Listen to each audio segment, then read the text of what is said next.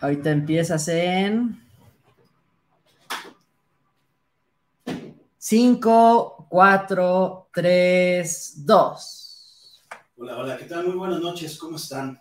Bienvenidos a su podcast, a su Paranor, Paranor Podcast de Omar Cruz, número 28, si estoy bien. Sí. Paranor Podcast. Muchas gracias, este, estamos muy contentos porque eh, ya llevamos ininterrumpidamente, creo, dos semanas con este formato, el cual habíamos hecho ya en, el año pasado, hicimos un, este, un intento de este tipo de, formato, pero bueno, no lo, no lo concretamos el Paranormal Podcast. Lo hicimos como Office, Office de Omar Crew, y mucho antes eran los en vivo, los lives, que hacíamos desde, la, desde casa o desde el vehículo. Entonces, ahora con esto, los podcasts, desde hace unos, unos meses, eh, platicamos con ustedes, ya tiene más de un año, dos años que platicamos esto con ustedes, de que nos gustaría hacer eh, un podcast, pero no había, no se había dado la oportunidad ya que eh, teníamos la, los lives. Todos los días viajábamos casi todas las todos los meses del año. Entonces, el, el tiempo que nos quedaba, pues lo utilizábamos para descansar. Pero ahora que ya tenemos más tiempo y que estamos haciendo ya otro tipo de producción, pues estamos con ustedes en estos podcasts. Déjenme. que nos quedaba, pues lo utilizamos. Permítanme tantito. Ahí está. Entonces, la idea que tienen estos podcasts es acercarnos a ustedes.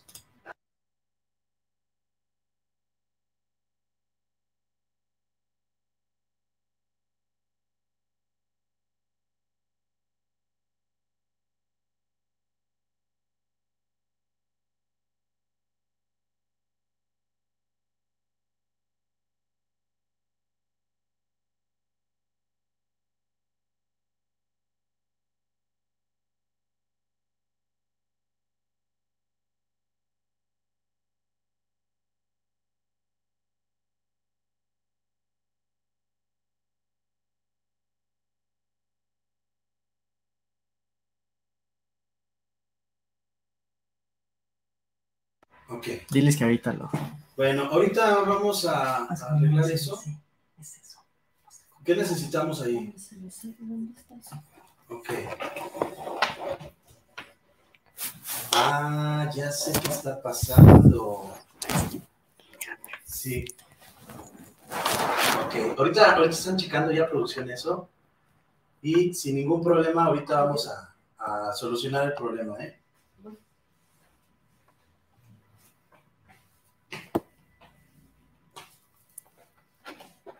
Yo creo que mandamos intro y iniciamos otra vez, ¿no?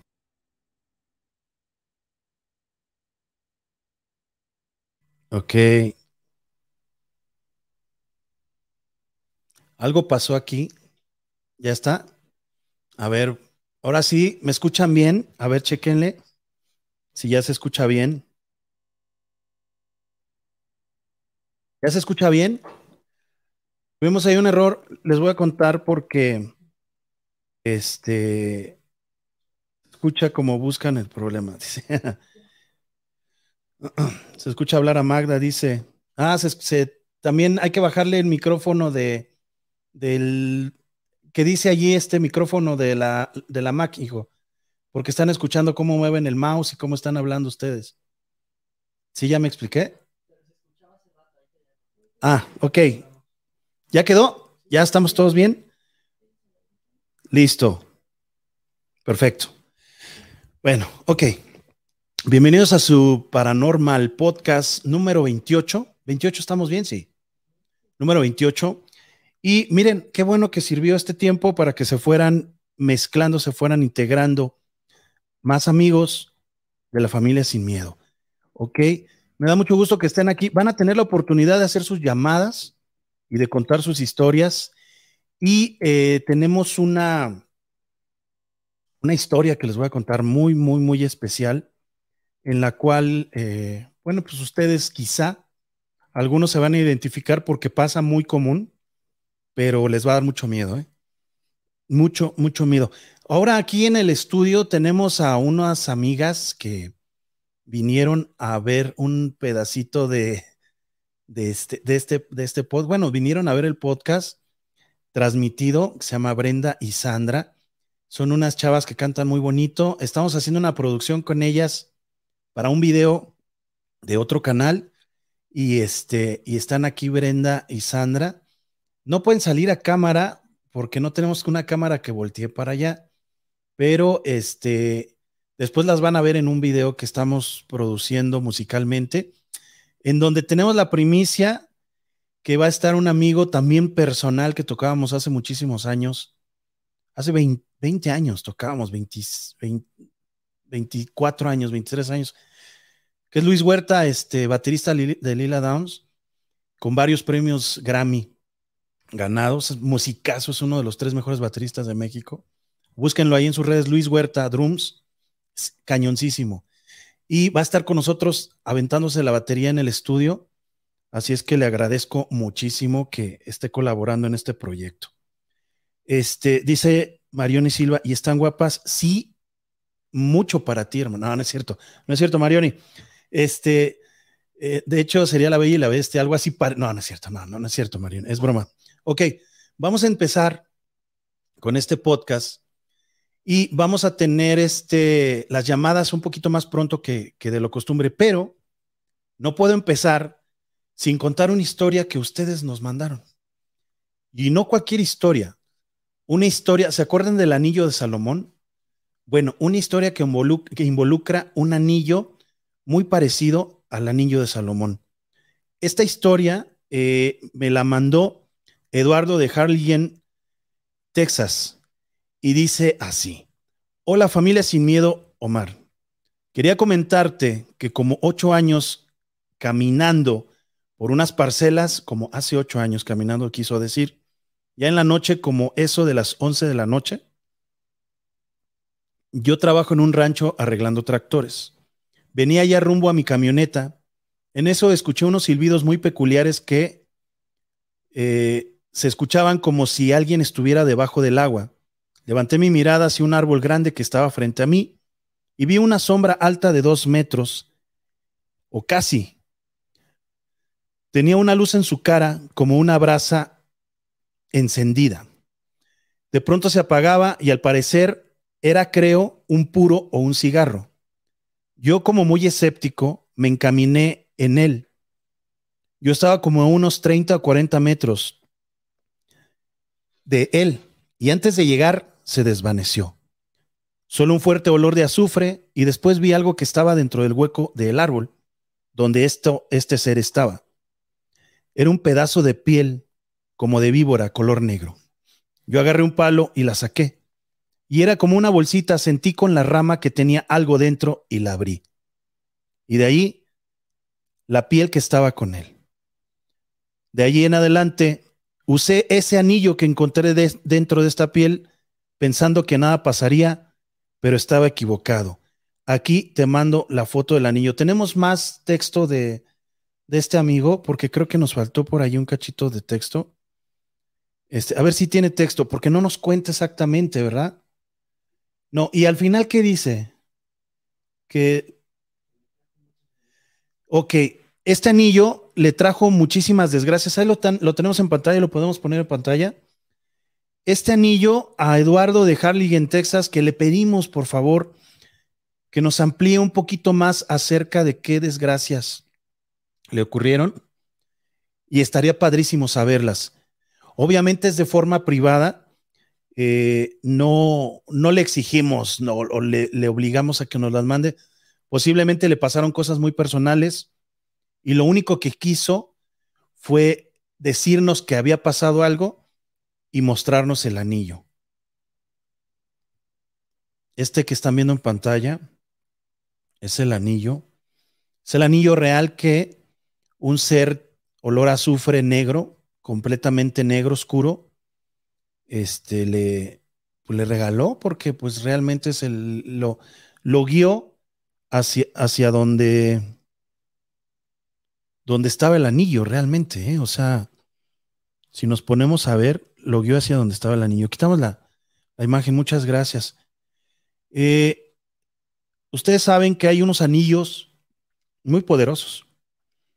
Uno de ellos es el anillo de Salomón, el cual, bueno, pues es un anillo controlador y que le ha servido no solamente a Salomón, ese anillo lo han replicado con algunos, algunos rituales y les ha servido a mucha gente. Recordemos también que muchas eh, personas que han pasado muchas, muchas desgracias en su vida han tenido anillos de por medio. Y hay que tener cuidado, porque no sabemos si te regala alguien algo, no sabemos qué tipo de influencia tenga energética vaya a tener en tu persona, ¿ok? Así es que está interesante y me gustaría mucho si ustedes han tenido alguna experiencia, algún anillo de este tipo, eh, pues no lo hagan saber porque realmente esto pasa y esto pasa muy seguido y no es esporádico, no es, no es algo que, que solamente haya pasado una vez y se acabó, no.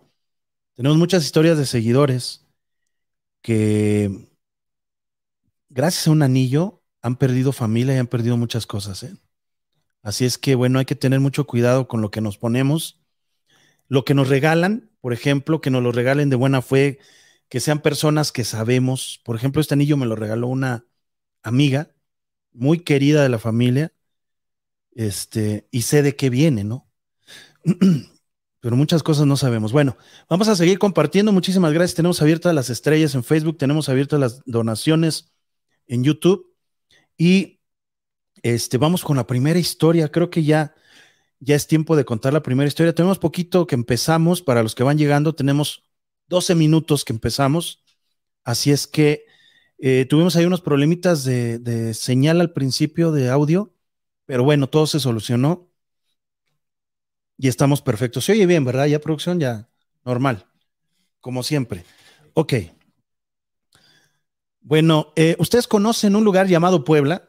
¿Quién conoce Puebla? A ver, díganme, que, es, que obviamente sean mexicanos o e, algunos extranjeros que nos están viendo que hayan venido a México, porque sí tenemos algunos amigos que han venido a México o que tienen familiares en México. Yo, dice Paulita Carmen Rodríguez. Por ejemplo, Vanessa este, Pietro Paoli tiene familia en México y ellos son argentinos. Dice, yo voy por esferas a Puebla, dice Fernando Ballesteros. Yo, Carmen. Yo, Sinri. Ah, no, Sinri no, Sinri me saludo. Sinri no conoce Puebla, creo. Alejara. Eh, muchísimas gracias a todos los que están llegando. Eh. Yo soy de Puebla, dice Joseph Rivera. Yo, Ana. Bueno, Ustedes se imaginarán que eh, estos edificios nuevos que están construyendo en Puebla no tienen una actividad paranormal porque, por ser edificios nuevos, ¿no? Por tener esta nula historia pasada en la cual pudo haber ocurrido algo en el edificio, en los departamentos. Bueno, hay un edificio que este, es uno de los más nuevos construidos en los últimos dos años, en el último año creo, en Puebla. Y tenemos un seguidor que compró un departamento allí. Por cierto, los departamentos pues son de primer nivel, ¿no? Son departamentos de alto costo. Entonces, pues nadie se va a imaginar que en ese departamento pueda pasar algo. Y les hablo de que les comentaba que esto les ha pasado a muchas personas, no solamente a, a, este, a uno solo, ¿no? Se van a identificar muchos. Bueno, esta persona llegó, compró el departamento, se mudó, lo, lo amuebló muy bonito y no pasó ni un mes que en la noche empezó a él a escuchar ruidos, empezó él a escuchar ruidos extraños. ¿Está aquí Vanessa, Pietro Paoli? Sí. Órale, Vane. Ah, pues Vane tiene a su cuñado aquí en México. Al hermano de Fer. Fer y Vane estuvimos con, en Argentina con ellos. Nos la pasamos muy bien, por cierto. ¿eh? Estuvimos en la madrugada recorriendo el centro de la ciudad, bellísimo. Tenemos unas fotos muy bonitas de allá, de cuando estuvimos con ellos. Eh, entonces, este, este amigo, les, voy a decir su nombre, ya tenemos mucha, mucho tiempo de conocernos, yo creo que sí podemos decir su nombre. Se llama Gustavo. Bueno, Gustavo se mudó a, este, de vivir de una casa en Puebla, se muda a un edificio y pues el edificio muy moderno, muy nuevo, muy caro. Entonces este amigo, una noche, no, no había pasado ni un mes y empieza a escuchar ruidos extraños. Ruidos que él primero asoció con la construcción nueva del departamento del edificio, empezaron como que a tronar algunas cosas y de un momento a otro él escuchó lo que dijo en esa misma noche, en la primera noche, cuando empezó la actividad. Él dijo que era una voz como cuando una persona está queriendo arrullar a un niño pero no le sale la voz. O sea, como si, como si fuera un hombre que está intentando hacer una voz de mujer tratando de arrollar a un niño, porque él dice que la voz no se oía femenina, aunque trataban de igualar un tono femenino, no se oía femenina y se oía muy ronca, muy como fea, como de un hombre, como, no sé, para, para decirles algo así como, como un hombre que ha bebido o que ha fumado muchísimo en su vida y trata de hacer la voz alta y bonita. O intenta, pero nunca lo va a lograr. Entonces que él dijo, ah, el vecino es el que está haciendo el ruido. Entonces quedó así toda la noche, estoy hablando de que toda la noche se empezaron a, a, este, a escuchar cosas así. Llegó la mañana amaneció, su vista es muy bonita, me mandó unas fotos de, ya, ya conocíamos nosotros las vistas de ese departamento, de, antes. Bueno, él es seguidor ya desde hace mucho tiempo.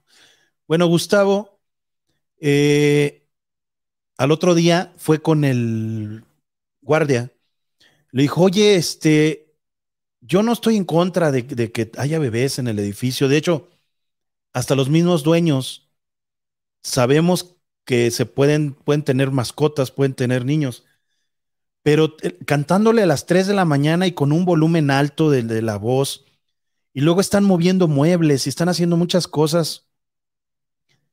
¿Por, qué está ocurriendo eso? O sea, tú se supone que tú debes de dar un rondín en la noche por el edificio o tres, cuatro rondines en la noche que está estipulado en tu contrato de, guardia de seguridad y no, no checaron o no checaron los guardias que andan este señor que estuvo toda la noche haciendo un ruido muy fuerte.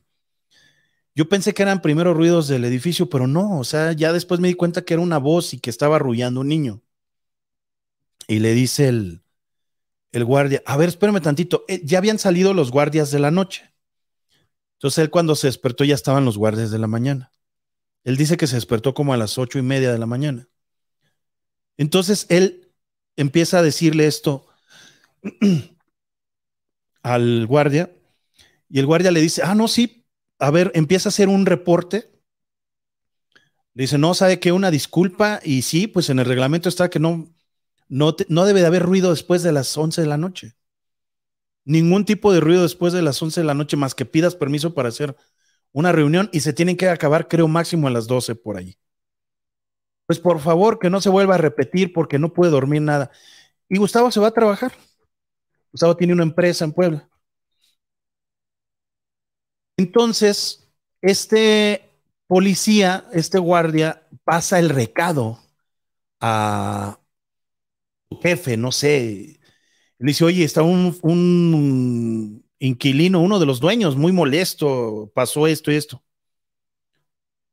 Llegan los, llega el turno de la, de la noche, o creo que pasó un día de 24 por 24, no sé.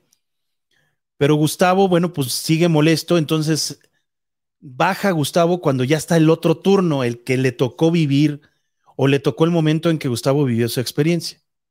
Entonces le dice, oye, dejé yo un reporte así así así, ustedes son los que estuvieron ese día, por favor, ustedes deben de pasar a tal hora, allí está en su contrato estipulado, de hecho está en nuestro reglamento, bla, bla, bla. Y le dice, sí, sí nos dejaron el reporte, pero hay un pequeño problema, señor Gustavo, y no es excusa ni nada. El problema es que usted tiene un vecino en el piso donde estaba instalado, dos vecinos arriba y dos vecinos abajo, y ninguno de ellos ha ocupado su departamento. Dice, a ver, a ver, ¿cómo puede ser? Usted es de los primeros inquilinos en el edificio. Si se da cuenta, en el garage hay, casi nada de carros. Habrá seis carros, siete carros. Y son tantos edificios. Son tantos departamentos, perdón. Entonces le dice, a ver, espérame, yo no tengo a nadie en el piso de abajo. No. En el piso de arriba no se ha mudado nadie. No. Y en mi piso, usted es el único departamento, señor Gustavo. Habitado, sí. Oye, pero se escucha ruido por todos lados. No, señor Gustavo, usted no tiene ningún, a menos que sea de dos pisos abajo o de tres pisos arriba, no tiene usted vecinos. Apenas el edificio tiene un mes de construido. No se ha mudado más que usted y otras cuatro personas. Vea cuántos pisos y cuántos departamentos son. Entonces Gustavo se queda así, oiga, y sus compañeros no se meten a los departamentos. No, son llaves de estas eh, digitales alguien que esté, nadie. No se está terminando de construir ninguno, no, ya están acabados, entregados. Dice, no, pues a lo mejor fue mi imaginación o no sé, alguna televisión que haya en un departamento lejos y que hayan dejado prendida algo. Pues no. Se va Gustavo.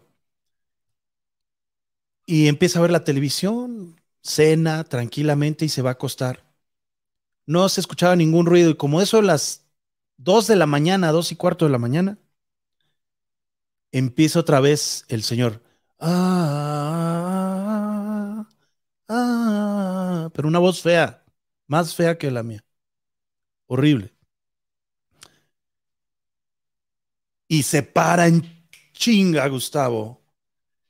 Y dice, ah, no, ¿cómo no? Allí está la voz. Y ahí va, oprime el botón del elevador y baja en friega. Y le dice al guardia, ¿dónde están tus guardias? No, están en Rondín. Ah, pues ven. No, yo no puedo moverme. Bueno, diles que lo veo afuera de mi departamento al guardia. Cuando llegó él al piso, a su piso, en la puerta ya estaban dos guardias esperándolo y venía uno que se lo encontró a él en el, elevador subiendo. Tres guardias. Y le dice, pásense, a ver, pásense, son las casi las tres de la mañana. Pásense. ¿Qué escuchan? No, no escuchamos nada, señor. A ver, quédense callados. Y se empieza a escuchar bien cañón, como si fuera en el departamento de al lado. Se empieza a escuchar otra vez. Ah, y los guardias se quedan así y le dicen, ¿sabes qué? Si hay alguien adentro. Si hay alguien adentro del departamento. ¿De cuál? De tal número. Agarran le piden las llaves maestras al guardia y ¿sabes qué? Avísale al supervisor que vamos a hacer un ingreso a un departamento porque si hay alguien, ese departamento está integrado, eh, entregado, pero nadie tiene que estar adentro. De hecho, aquí estipula, pues dejan, ¿no? Todos los dueños, oye, pues yo entro tal día, espera mi mudanza tal día. Y decía que ese departamento apenas iba a recibir su mudanza dentro de 10, 15 días todavía. No había muebles dentro de ese departamento y le dice al guardia, al portero, ¿sabes qué? Súbete la llave maestra porque si hay alguien adentro del departamento, ya escuchamos lo que escuche el señor. Y dice que cuando estaban esperando la llave maestra, se oía como si corrieran adentro del departamento con, de, junto. Entonces les dice Gustavo, pues ya ven. Entonces Gustavo ya les dice, bueno, pues ya ustedes arreglen eso. Nada más me informan en qué quedó porque yo me voy a las 8 de la mañana a trabajar, siete y media, 8 de la mañana. Entonces los guardias oyen, oye Gustavo a los guardias dentro del departamento. Hola, hola, ¿quién es? ¿Qué? Todo, ¿no? Y dijo, ah, bueno, pues ya han de haber visto, a lo mejor se metió alguien, no sé. Toda, total que se queda así. Al día siguiente, en la mañana, le dice, a ver, ¿en qué quedó este? ¿En qué quedó este lo del departamento? ¿Quién era? Y le dice, ay, señor Gustavo, no nos va a creer. Le dice, los guardias que estaban ahí. No había nadie dentro del departamento. Pedimos la llave del siguiente, pedimos la llave del otro que está junto a usted, pedimos la llave del que está arriba, o sea, ya revisamos como una, como en un, como si pusiéramos su departamento en una esfera, a ver de dónde pueden venir los ruidos y ninguno está habitado. Y dice, sí, sí, los escuché que entraron al departamento junto. No los escuché del otro lado porque mi, mi recámara da a este. Y le dice, pues no hay nadie, señor Gustavo. Y dice, bueno, a lo mejor pudo esconderse alguien. Tenemos balcones, pero pues nadie se va a arriesgar a bajarse los balcones. Estamos en un piso alto. Y dice, bueno, está bien, se va a trabajar, se le olvida. Y regresa en la noche. Y saluda al portero, ya se sube a su departamento, cena otra vez su rutina, eh, Gustavo es soltero, y se, se destina a dormir. Y cuando, está, cuando se quiere empezar a dormir, de su closet, se escucha que, que, que empiezan a arrullar al bebé, pero ya no del departamento de al lado, ya en su closet. Ah, se para Gustavo, agarra el, teléfono y le llama abajo a, al lobby y le dice al host, oye, necesito que suba alguien, está alguien dentro de mi departamento, el cuate ese que canta está ahora dentro de mi, departamento. Pero Gustavo dice que todavía se imaginó, dice, se quedó un vaguito, se quedó un, a lo mejor alguien hasta de la misma construcción o alguien mal de sus facultades y anda, y como todavía no están entregados los departamentos, anda rondando aquí se ha de haber metido al departamento. Entonces él se espera en la sala cierra la puerta de su recámara y llegan en frega los, los guardias y le dicen, está dentro. Revisan debajo de la cama, revisan todo y no hay nadie. Y dice Gustavo, ¿qué está pasando? Yo lo escuché y lo escuché. Entonces los guardias le dicen, sí lo escuchamos con usted ayer, porque creo que es turnos 24 por 24, algo así. Dice, sí lo escuchamos con usted, señor Gustavo. O sea, nosotros somos testigos de que alguien está. Y le dice, sí, necesito que se solucione esto porque eso es lo más extraño. Alguna, y empieza Gustavo. Gustavo no se dedica a la construcción, pero es una persona, pues por lo que hemos visto, es muy como que le gira mucho la, ardilla, ¿no? Y, es una persona muy inteligente. Entonces le dice, ¿sabes qué? Chéquense en los planos, háblenle al ingeniero, al arquitecto, y díganle que si hay alguna posibilidad de que alguien en el sótano o en departamentos más arriba o en pisos más abajo estén hablando y por alguna tubería o por el aire acondicionado, por algún ducto, se puede escuchar eso. Entonces a lo mejor esta persona está escondida dentro del edificio y a la hora que canta o a la hora que hace eso, a lo mejor no lo hemos percibido más gente porque soy el único departamento de este, de este piso y de los otros, y de arriba y de abajo. Entonces le dice, chequen eso. Total que él no va a trabajar ese día por la... Le entra esa curiosidad tan fuerte. Dice que en la madrugada él dijo, a ver, vamos al sótano, a ver, vamos a ver si hay eh, cuartos. Mañana le, le avisan al ingeniero y al arquitecto, pero ahorita vamos a ver. Entonces él, de los departamentos que estaban desocupados, que eran de piso arriba, empiezan a tocar. Hola, hola, hola. No, pues este tiene que estar desocupado. Y él, como era dueño, y no era dueño de un departamento, era dueño de como dos, tres departamentos de allí del edificio. Saca, saca sus otras llaves y, a ver, vamos al otro departamento. No, pues aquí no se escucha nada. Solo se escuchaba en el donde él estaba ocupado. Entonces, pues no, en el sótano encuentran solo los garages, los parking, este, unas bodegas, pero las bodegas bien cerradas, las abrieron, no había nadie, nada. Total que nada, nada, nada, nada. Entonces, dice Gustavo, ya cuando yo revisé, cuando yo ya vi toda esta situación del, del, ¿cómo les puedo decir? Que, el- edificio no, no tenía ninguna zona donde pudiera infiltrarse alguien a, a su ver, a, a menos que el ingeniero y el arquitecto dijeran otra cosa. Pues ellos dijeron, no, pues no hay nadie en el edificio más que los departamentos que están ocupados y ninguno queda cerca del tuyo como para que se escuche. Bueno, llega la mañana, le hablan a uno de los encargados que todavía es- estaban entregados los edificios, pero todavía había personal de mantenimiento de la constructora. Entonces ya van con el de la constructora y dice, oye, el ingeniero, no, pues el ingeniero ya está en, una, en otra obra, él ya está dirigiendo otra obra, esta ya se entregó. Ya nada más estamos nosotros por un periodo de tantos meses, por cualquier desperfecto y por lo que se va a estar instalando de cada departamento nuevo que llegue para que sepan dónde meter tubería, dónde meter líneas de teléfonos, de internet, de todo. Nosotros tenemos que estar. Entonces, le dice, le dice este, eh, uno de los encargados de allí de mantenimiento, le dice, señor Gustavo, yo supe de su caso desde ayer, pero yo no había podido venir. Los muchachos ya me dijeron, ya hablé con los de seguridad, ya me dijeron que efectivamente usted escuchó ruidos, escuchó voces y voces dentro de su, de su este, closet, de su armario. Dice, mire, yo ya estuve revisando los planos. Atrás de su armario eh, da el pasillo de los edificios. O sea, el pasillo de los departamentos. No hay forma de que por su armario se filtre, porque tampoco tengo allí unas conexiones, las tengo del otro lado. O sea, no, no hay forma. Todo explicaría que fuera del departamento de al lado, pero ya lo revisaron, ya usted está de testigo que entraron y no hay forma. De abajo tengo tal, tal, tal construcción, no tengo un ducto por donde se pueda filtrar eso.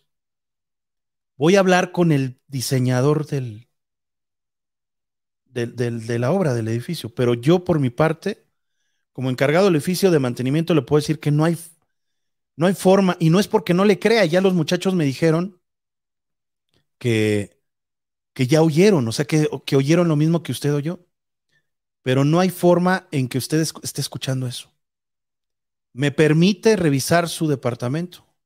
Adelante abren el closet, revisan las paredes, empiezan a pegarles, que o sea, hacen todo el movimiento y dicen, no. Le piden a uno de los guardias que pegue por el lado del pasillo y se escucha perfectamente cómo están pegando. Le pide que pegue de la otra pared. Y él dice, sí, efectivamente, les pide que hablen por fuera, les piden que hablen por fuera, por dentro del otro departamento. Y dice, sí, de allí vienen las voces, exactamente, de donde están hablando. De la recámara que está pegada a mí, del otro departamento y del closet.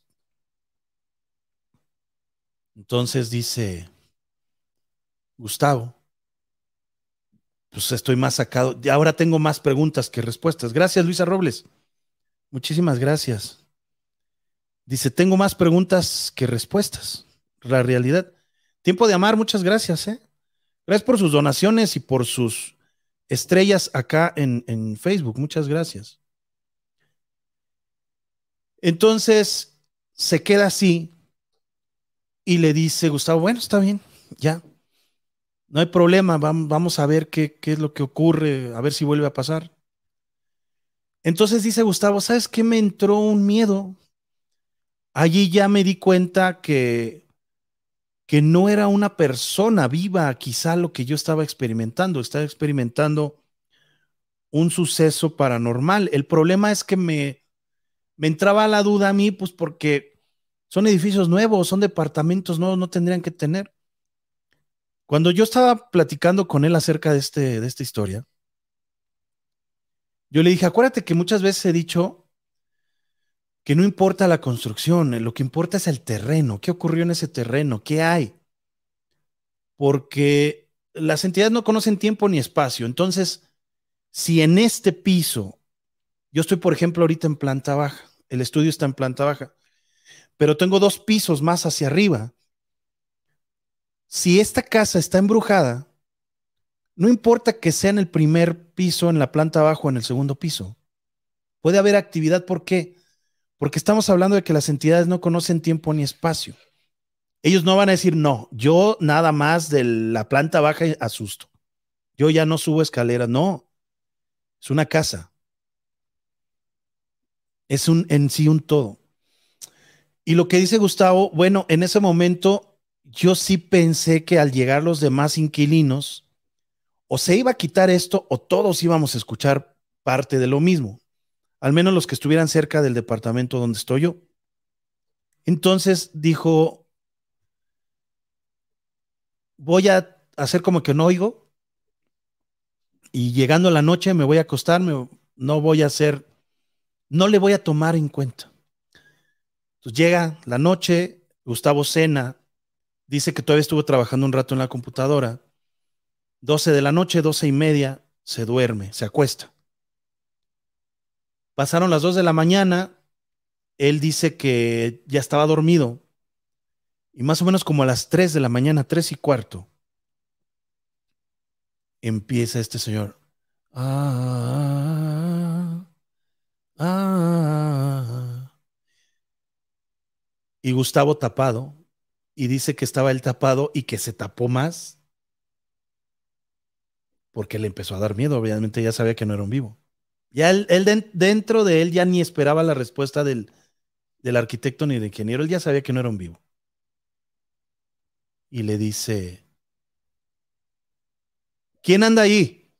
Quien esté allí que se vaya. Y le dice, te estoy durmiendo. Vine a dormirte.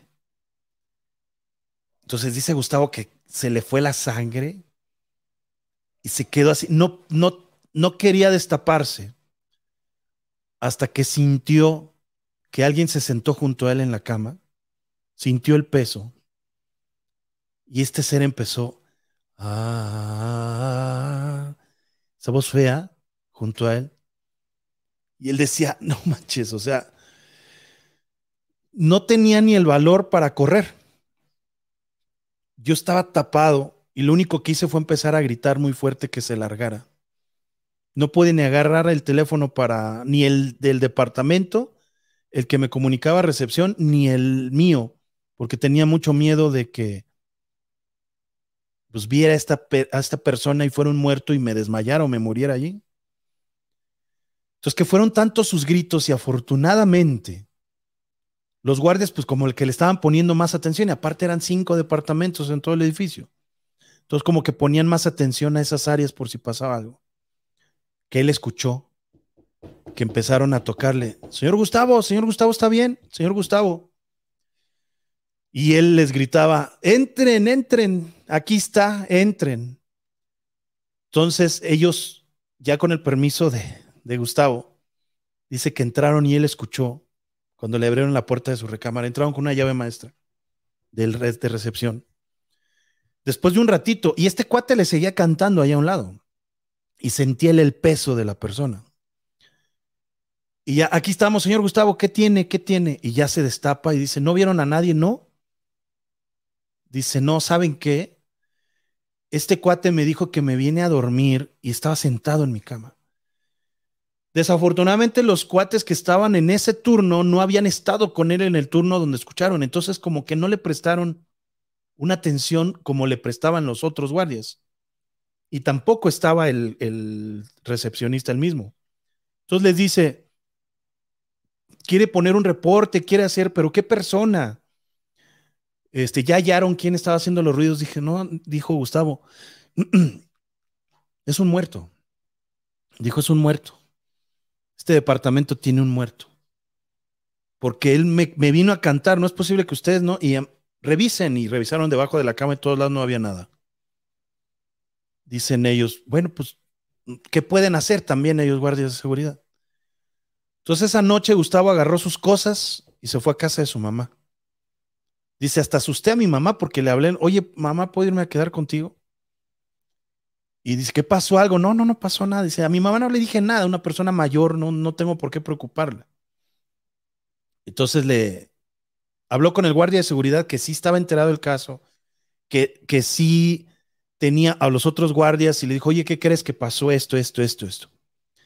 Y el mismo guardia le dijo, oye, este, yo, una tía limpia y ha sacado fantasmas de casas. Y dice, ¿de veras? ¿En serio se dedican? ¿Hay gente que se dedica a eso? ¿A sacar fantasmas directamente? Sí.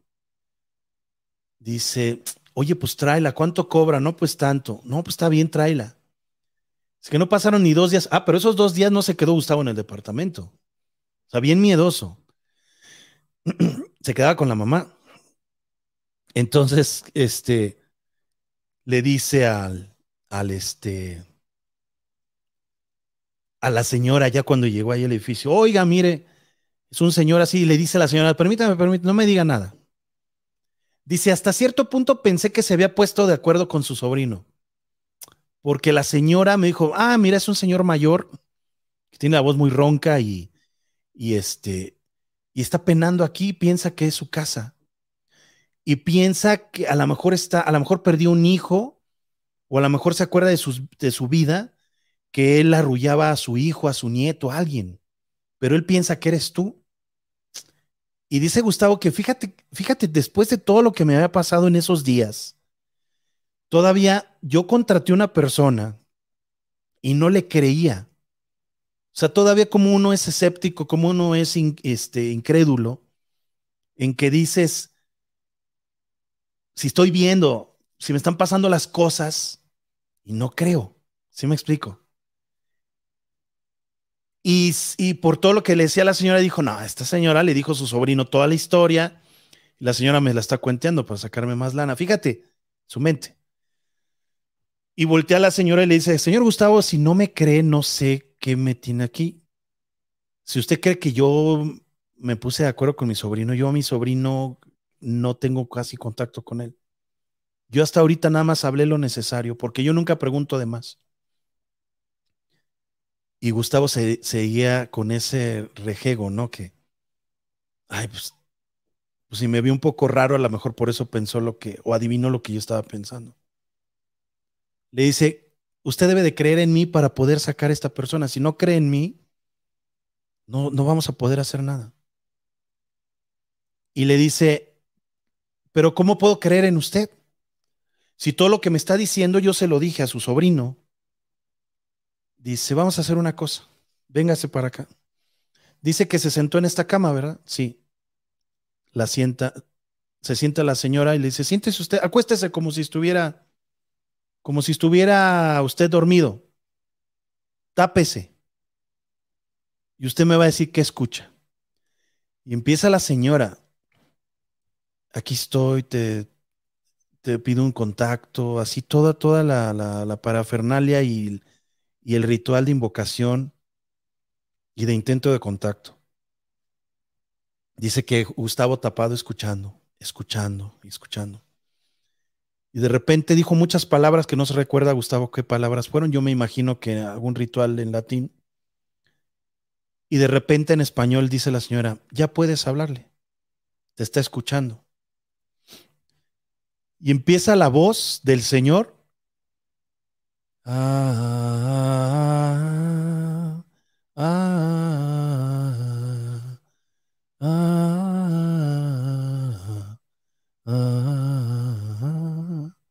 una voz muy fea. Y se quita la, la cobija Gustavo. Y la señora está volteando hacia él, con los ojos blancos, completamente blancos. Y lo está mirando. Y le está cantando. Y Gustavo se levanta horrorizado, gritando y se sale de la recámara. Y el Señor seguía gritando, la señora estaba en trance, estaba haciendo una medium con, con este ser. Y la señora regresa en sí y le dice, Señor Gustavo, necesito, necesito saber qué quiere esta persona. ¿Le dijo algo más? No, nada más me cantó, pero usted está con los ojos blancos. Pues estoy en trance, estoy contactándolo. Necesitamos saber qué quiere. Y le dice Gustavo, es que no aguanto, no, o sea, usted debería de verse su cara, o sea, usted estaba horrible. Luisa Robles, muchas gracias, gracias, de verdad. Muchas gracias. Y le dice, vamos a intentarlo otra vez. Por favor, pero déjeme hacer mi trabajo. Y dice, es que no sé si pueda. Bueno, ¿quiere que le hable a, uno de los guardias o alguien que me esté más? Sí, por favor. Y ya hablan con los guardias y le dice, ¿sabes qué? Mira, te va a dar una lana el señor Gustavo, pero pues, tiene miedo de estar solo. No, pues, ¿cuánto va a dar? No, pues tanto. Órale, pues sí, ni modo. Y ahí se van los tres que estaban en turno, menos el del, el que tenía que estar a fuerza en la puerta. Entonces, se conecta otra vez la señora. Gustavo se tapa y estos guardias ahí en la puerta de la recámara. Obviamente también con miedo, dice Gustavo que le dijeron, pues nos da mucho miedo, pero pues también es una buena lanita, ¿no? Y empieza otra vez esta señora a contactarse y por fin dice las palabras, te está escuchando, háblale. Y empieza este ser otra vez. Ah, ah, y termina, termina. Ah, ah, duérmete, hijo. Y no despiertes nunca. Y se queda Gustavo así, tapado, y los guardias así. Pero nunca vas a despertar, hijo, nunca. Aquí te voy a cuidar siempre. Y se queda así. Entonces él estaba esperando que la señora diga, diera un más datos, ¿no? Y se quedaban callados, se quedaba callado.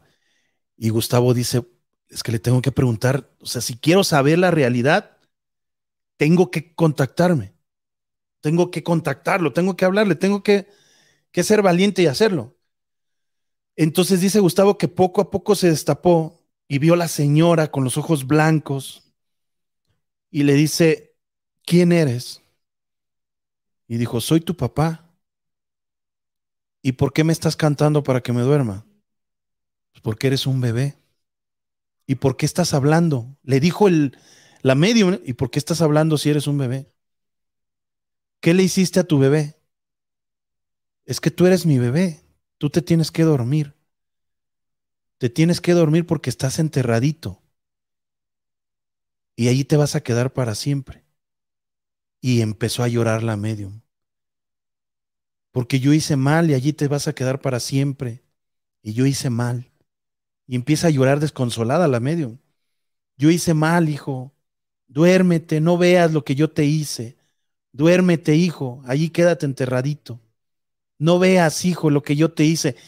Y empieza, empieza mal la medium. Dice Gustavo que le empezó a llamar por su nombre a la señora, señora tal, señora, señora. Y, y desconsolada la señora. Es que yo te hice mal, hijo, quédate enterradito, yo te hice esto. No te muevas, no veas lo que tu papá te hizo. No veas lo que yo te hice. Y regresaba la señora y... Ah, ah, no, hijo, no, no abras tus ojitos, quédate enterradito, quédate enterradito. Puta.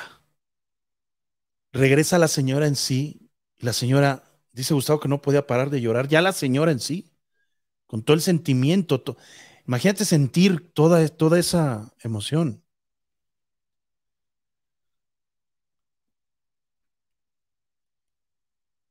Y dice Gustavo, dejó de llorar la señora. Y me dijo, vamos al sótano. Y ahí van al sótano.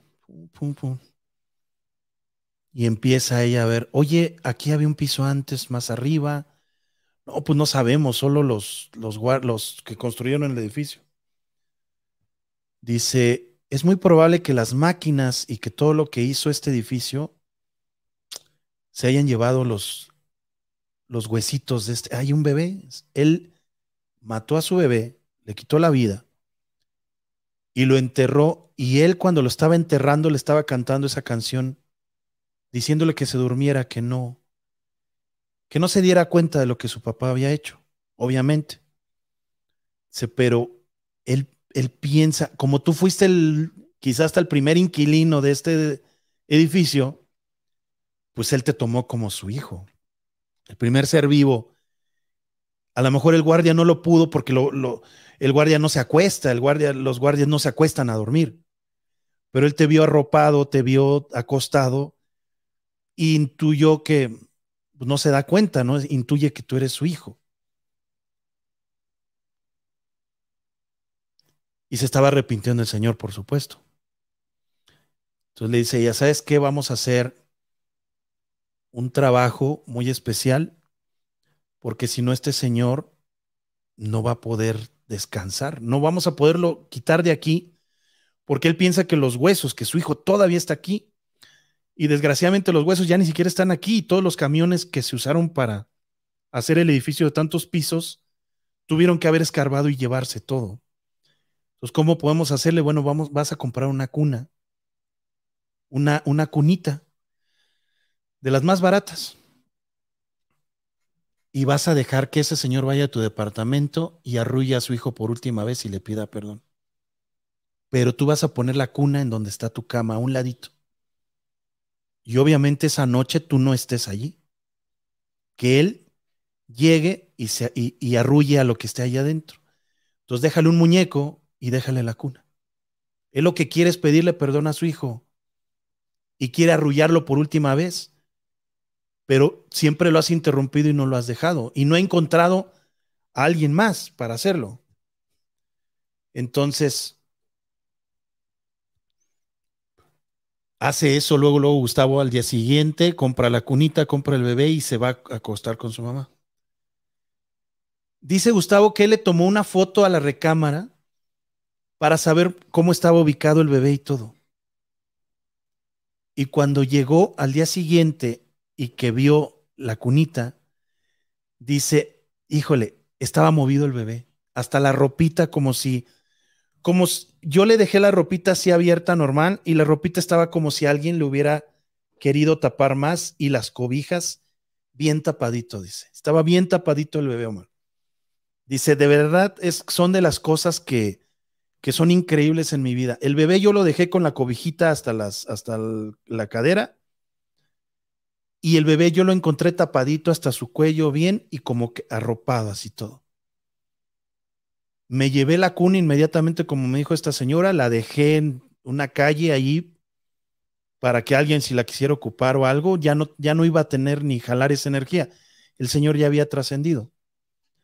Dice, y todavía me quedó un, un, día más con mi mamá porque tenía la duda de que eso funcionara. Al día siguiente, después de que me quedé con mi mamá, saludé al portero, saludé a los guardias y le digo, pues hay, si pasa algo, les hablo, ¿no? Sí, señor Gustavo, a la hora que usted guste. Ya todos, ahora sí, todos sabían del, del suceso porque ya habían estado los dos turnos presentes en manifestaciones diferentes. Entonces, este, le dice, pues a dormir se durmió como a las 12 de la noche, todavía terminó de hacer unas cosas, pero sí sentía así como que esa cosita de estar en el departamento. Dice que se acostó a dormir y que jamás volvió a escuchar al Señor arrullar, ni tuvo ninguna manifestación, ninguna, de ningún tipo ese departamento. Esa fue la historia de Gustavo. Es un seguidor de nosotros ya desde hace tiempo. Y este, y realmente yo creo que el 90% de los muertitos, el 90%, 90 de las almas que escuchamos, son personas que solo quieren algo y trascender. Son personas que solo quieren hacer una cosa que no pudieron hacer en vida o que hicieron mal, quieren hacerla bien e irse. Yo creo que nada más ese señor quería eso. Abrimos llamadas para que ustedes nos cuenten sus historias UFO, sus historias paranormales. Ya estamos a la mitad del programa, ya tenemos, sí, ya estamos a la mitad del programa, un poquito más de la mitad. Hoy empezamos un poco más tarde, vamos a terminar un poco más temprano, porque estábamos haciendo otro video que después ustedes, si ustedes quieren, estamos haciendo un proyecto para una iglesia, para una religión. Este, y ese pastor me, me, me inspiró muy buena confianza, mucha confianza. Muy, se me hizo muy, muy leal, muy leal. Allí están los teléfonos. Dice Tati Flores, le faltaba perdonarse él mismo para trascender, exactamente. Y muchos pensamos, Demon, no sé quién sea, a ver, nos está hablando Demon. A lo mejor así se puso, ¿no? Hola, muy buenas noches. ¿Con quién tengo el gusto y de dónde nos llamas? ¿Qué tal, Omar? Con Eduardo. Eduardo, ¿nos mandaste tú la historia del anillo o es otro Eduardo? No, eh, le hablo de Ameca, Jalisco. Ah. Ah, ya habías hablado. Sí, ¿verdad? No, No. no, no, Omar, he intentado marcarle, no, nunca he hablado ahí con usted. Ah, ok. Es que, entonces, ¿sabes qué? Confundí porque sí, el otro día que estuvimos en programa entró uno, una llamada que decía Demon, pero no entraba tu llamada, entró otra, entonces es por eso. Eduardo desde Jalisco. Eh, De, de Ameca, en los alrededores de Ciudad Guzmán. Ah, los alrededores. Sí, sí, conozco Ciudad Guzmán, claro. Claro que conozco Ciudad, que, Ciudad Guzmán. fíjese que yo soy velador, ¿verdad, Omar? Yo trato de comunicarme con usted. Sí. Eh, aquí me molesta un anciano, seguido, esta persona tiene fama de nahual, ¿verdad? Acá en los ranchos, pues, es muy conocido este señor. Y ya van varias semanas, para ser exacto, mm, cinco semanas, eh, este señor se me aparece a todas horas. Yo le cuento que trabajo en una finca, eh, la cuido de una de la tarde hasta el siguiente día. Ok. Y este señor, pues al principio venía a sacarme plática. Le cuento que acá son fincas muy separadas, no hay casas, no hay fraccionamientos, eh, es como ranchos. Y pues este señor al principio llegaba y pues me sacaba plática. A veces se me aparecía de la nada. Eh, acá en la finca donde yo trabajo, pues el patrón tiene dos cámaras, una en la afuera de así en la entrada y otra en el circuito de atrás. Entonces este señor, pues yo tengo que velar, ¿verdad? Ahorita yo estoy muy despierto, eh, me dan chance de dormirme a las 4 de la mañana, de 4 a 6, y hay veces que este señor se me aparece en las cámaras y se queda viendo fijo a las cámaras. Y es como si se burlaba de mí. Y ya me asustó porque la otra vez, eh, para ser exactos, el miércoles, este señor lle- llegó casi a las 3 de la mañana y yo ya estaba dormido y se quedó como ocho minutos en, en las cámaras viéndome y, y como burlándose de mí y se desvaneció. Eh, haga de cuenta que las cámaras tienen un circuito de 3 a 4 segundos, pues este señor desapareció, pues, y pues yo ya no sé qué hacer, no sé qué usted me recomienda para espantarlo, ¿verdad? Porque a veces se pone a hacer como cosas raras ahí en la puerta, como aventando sal, eh, aventando como hojas negras, eh, escupiendo cu- líquidos eh, ahí en, en, en- la puerta de la finca, ¿verdad? Y pues yo no sé qué hacer. A ver, este, este señor está vivo. Sí, eh, me han dicho los, la señora que hace el aseo y, y el señor del agua, el que viene acá a sortir, que este señor tiene fama de, de nahual, de brujo. Anteriormente, eh, la persona que cuidaba aquí se enfermó porque este señor le empezó a dar comida al, al muchacho el que cuidaba aquí y dicen que este muchacho se enfermó de cáncer y que pues ya dejó de venir. Y es ahí cuando yo entré en mayo el, el- el año pasado. A veces venía y me, me decía, hijo, eh, ¿cómo estás? Déjame darte un pan o déjame darte comida, pero como yo desconfío mucho de las personas, nunca les acepté comida.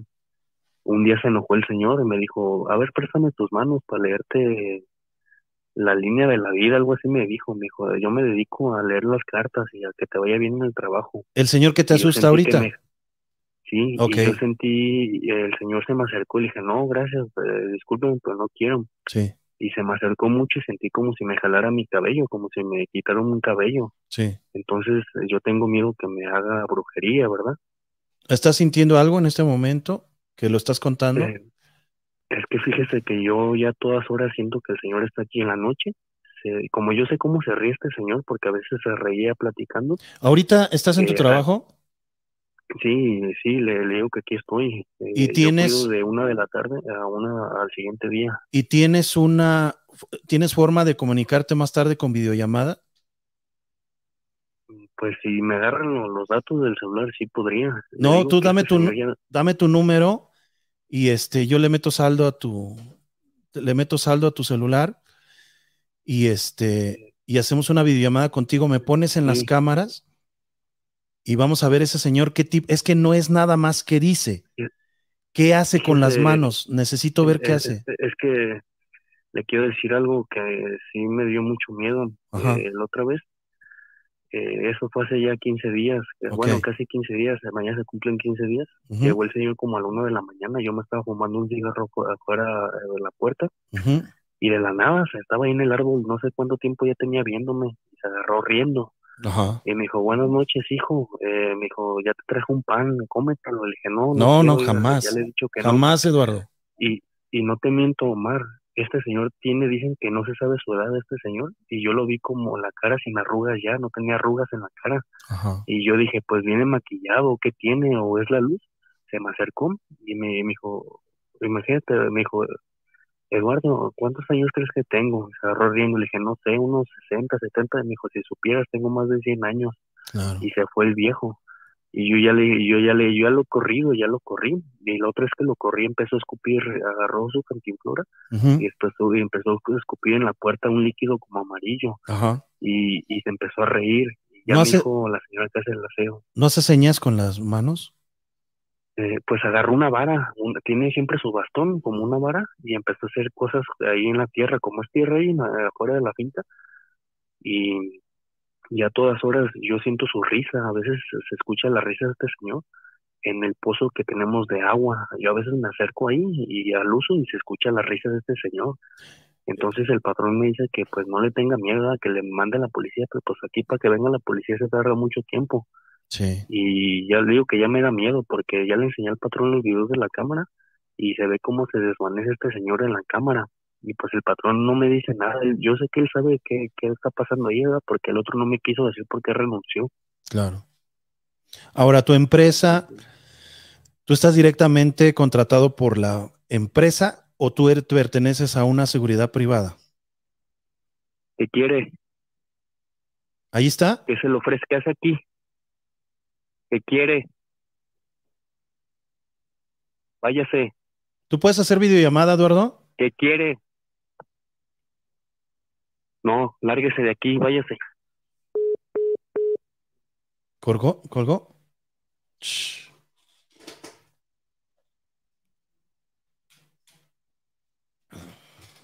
Márcale.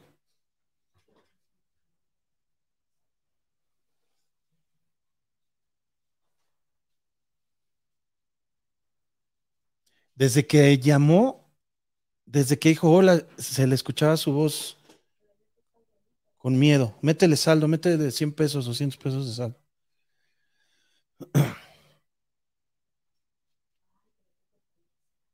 No sé qué compañía sea, le hubiera preguntado.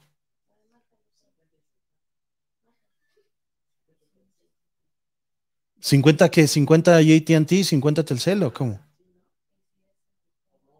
¿Y si es un uniforme? Sí, no, no ahorita.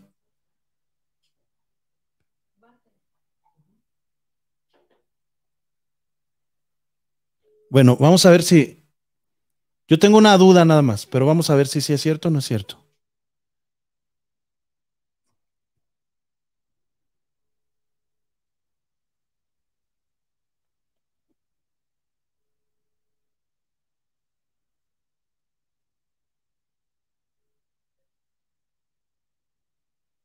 No, no, yo creo que fue una broma, ¿eh?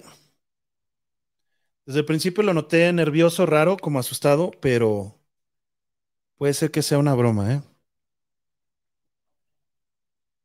Vamos, sí, vamos con la siguiente llamada. Buenas noches, ¿con quién tengo el gusto? ¿De dónde nos llaman? Hola, Hola, Omar. ¿sí? Oh, hola, mi nombre es Sergio. Hola Sergio, ¿cómo estás? Bueno, mi nombre es Sergio y vivo aquí en California. A ver, permíteme tantito, Sergio. Tenemos muy poquito volumen de esa llamada, ¿la podemos poner a tope? A ver, Sergio, a ver si ya te escuchas mejor. Ah, ¿ahí me escuchas mejor? ¿Tienes ah, auriculares o altavoz? Sí, sí, sí. ¿Pongo el altavoz? No, tengo auriculares. Sí, quítalos y, y no- natural, por favor. ¿Así me escuchas mejor ya? Sí, mejor. Ok, Omar. Eh, mi nombre es Sergio Ah, vivo aquí en California, pero quería contar un, un relato que me pasó a mí hace como 15 años atrás. Este, a ver si. A ver, permítame un tantito. Ok. Ok. Este. A ver, ahora sí, Sergio, es que te escuchamos muy raro tu teléfono, pero probablemente es acá, ¿eh? A ver, cuéntanos tu historia, hermano. Oh, mira, hace como 15 años, eh, yo de edad de 18, 19 años me junté con una muchacha que pues era más grande que yo. Ajá.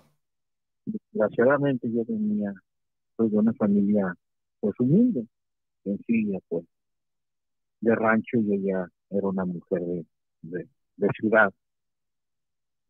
Y pues cuando nos juntamos, nos enamoramos, nos, nos, nos, pues sí, pues me la robé y todo. Ujú. Tu mamá no estaba de acuerdo porque ella estaba estudiando pues nutrición. Era, era, estaba haciendo una carrera para nutrición, nutrióloga. ¿Estabas qué, perdón? Estaba estudiando para nutrición, era, era nutrióloga. Ah, ok. y, y me faltaba un año para que acabara ella su, su carrera. Y, bueno, pues su mamá pensaba que yo le iba, pues que no, que no iba a acabar, y yo le dije, no, pues mira, nos juntamos, yo pues a ver de qué trabajo, y, y yo te pago la carrera, y tú sigues estudiando.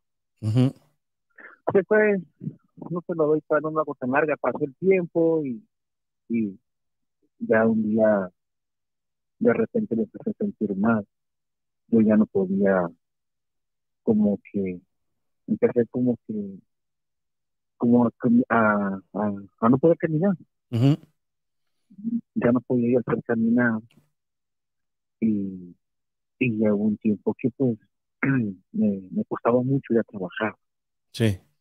y un día ahí viene lo bueno era la historia un día me dice mi mamá vamos con una señora que que cura estaba yo viendo tu historia y, fue algo casi igual que yo cuando yo, yo no creía en eso Sí. Y yo le dije a mi mamá en el transcurso del carro, en, del camión, pues, a, a donde íbamos. Le dije, ay, mamá, le digo, ¿qué me vas a llevar con esa señora? Puros pinches choros son esas mujeres, y digo, nomás te quitan el dinero. Ajá. Yo le voy a dar, si bien le va 10 pesos, pues yo, o sea, se lo estaba yo platicando a mi mamá cómo eran las cosas, ¿no? Sí. En eso me dice, me habla la, la muchacha con la que yo estaba y me dijo, "¿Qué- ¿dónde estás? ¿Dónde te veo? Ella traía el carro y le dice, no, pues yo voy rumbo a, a sus tonterías de mi mamá que me quiere llevar. Y me dice, no, pues vamos, vamos y, yo te acompaño. Pero dice, bueno, pues allá te espero. Ya me mandé en ese entonces la dirección, más o menos por dónde. Y llegó y entramos. Y pues no me dijo pues nada porque ahí estaba, ¿no? Pero lo impactante fue cuando eh, me dice, déjame tu, déjame tus 10 pesos que me, Oh, que me ibas a dejar. sin que tú le dijeras, obviamente. Y que yo le dijera nada. Y me dice, y mañana vienes, pero solo, Sí. solo. No, no vengas con compañía. Pero dije, sí, le dije, y usted cómo sabe que le voy a dar 10 pesos. Si eso lo venías hablando, dice, no me tienes confianza. Pero luego te voy a tener aquí, ¿ok? Cuando puedas venir. Ya después le dijo a mi mamá que me llevara solo. Y Volví a ir, serio mal entré, y me dice, ¿quieres que te diga qué tienes o me vas a empezar a contar? Y digo, no, pues yo no creo, pues yo no creo en eso. Si, si tú dices que sabes, pues dime qué tengo, ¿no? Y me dice, tú desde hace tan, tantos meses que, que están que están trabajando. Guau. Te has, te has empezado a sentir así, así, así, así, así. Le digo, sí. Me dice, ¿quieres dejarle la... que ¿Quieres saber quién es? Y le dice, pues sí me gustaría. Me dice, bueno, te voy a dar algo para que sepas quién es, pero le vas a ver la cara hinchada a esa persona. Así con eso te lo voy a decir. Y lo que te voy a dar se te va a soltar en una semana. Solito, sin que te me quedé impresionado y me dice, déjame mis 10 pesos, porque Sí. yo no estoy acostumbrada a cobrar. Yo, mi trabajo vale, y, y pues eso es mi trabajo.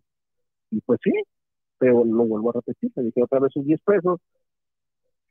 Y pues resulta que cuando me amarró eso, como a los tres días, vi a una mamá de, de, de esta persona, como se le está hinchando la cara. ¿Cómo? Y a la mamá de, de, de, de mi pareja, pues, cómo se le estaba hinchando la cara. Era ella. Era ella.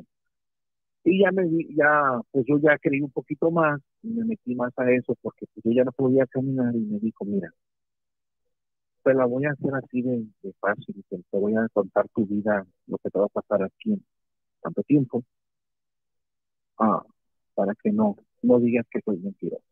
Así. Te voy a leer tu futuro en 15 años. ¿Cómo? Es que, ¿qué crees Te que voy a leer tu futuro en 15 años. hay mucha, mucha interferencia? No sé si. Al- podemos poner el altavoz, a lo mejor funcionaría con el altavoz más. Ah, ¿Así me escuchas mejor, no? Hay mucha interferencia, pero si, si hablas un poquito más fuerte y más despacio, probablemente salvemos la llamada. Ok. Listo. Mira, eh, y me dijo que, que me iba a leer mi futuro, pues, No. en, en lo que, iba, lo que iba, me iba, a inco- a, iba a convertir yo en 15 años. Ok.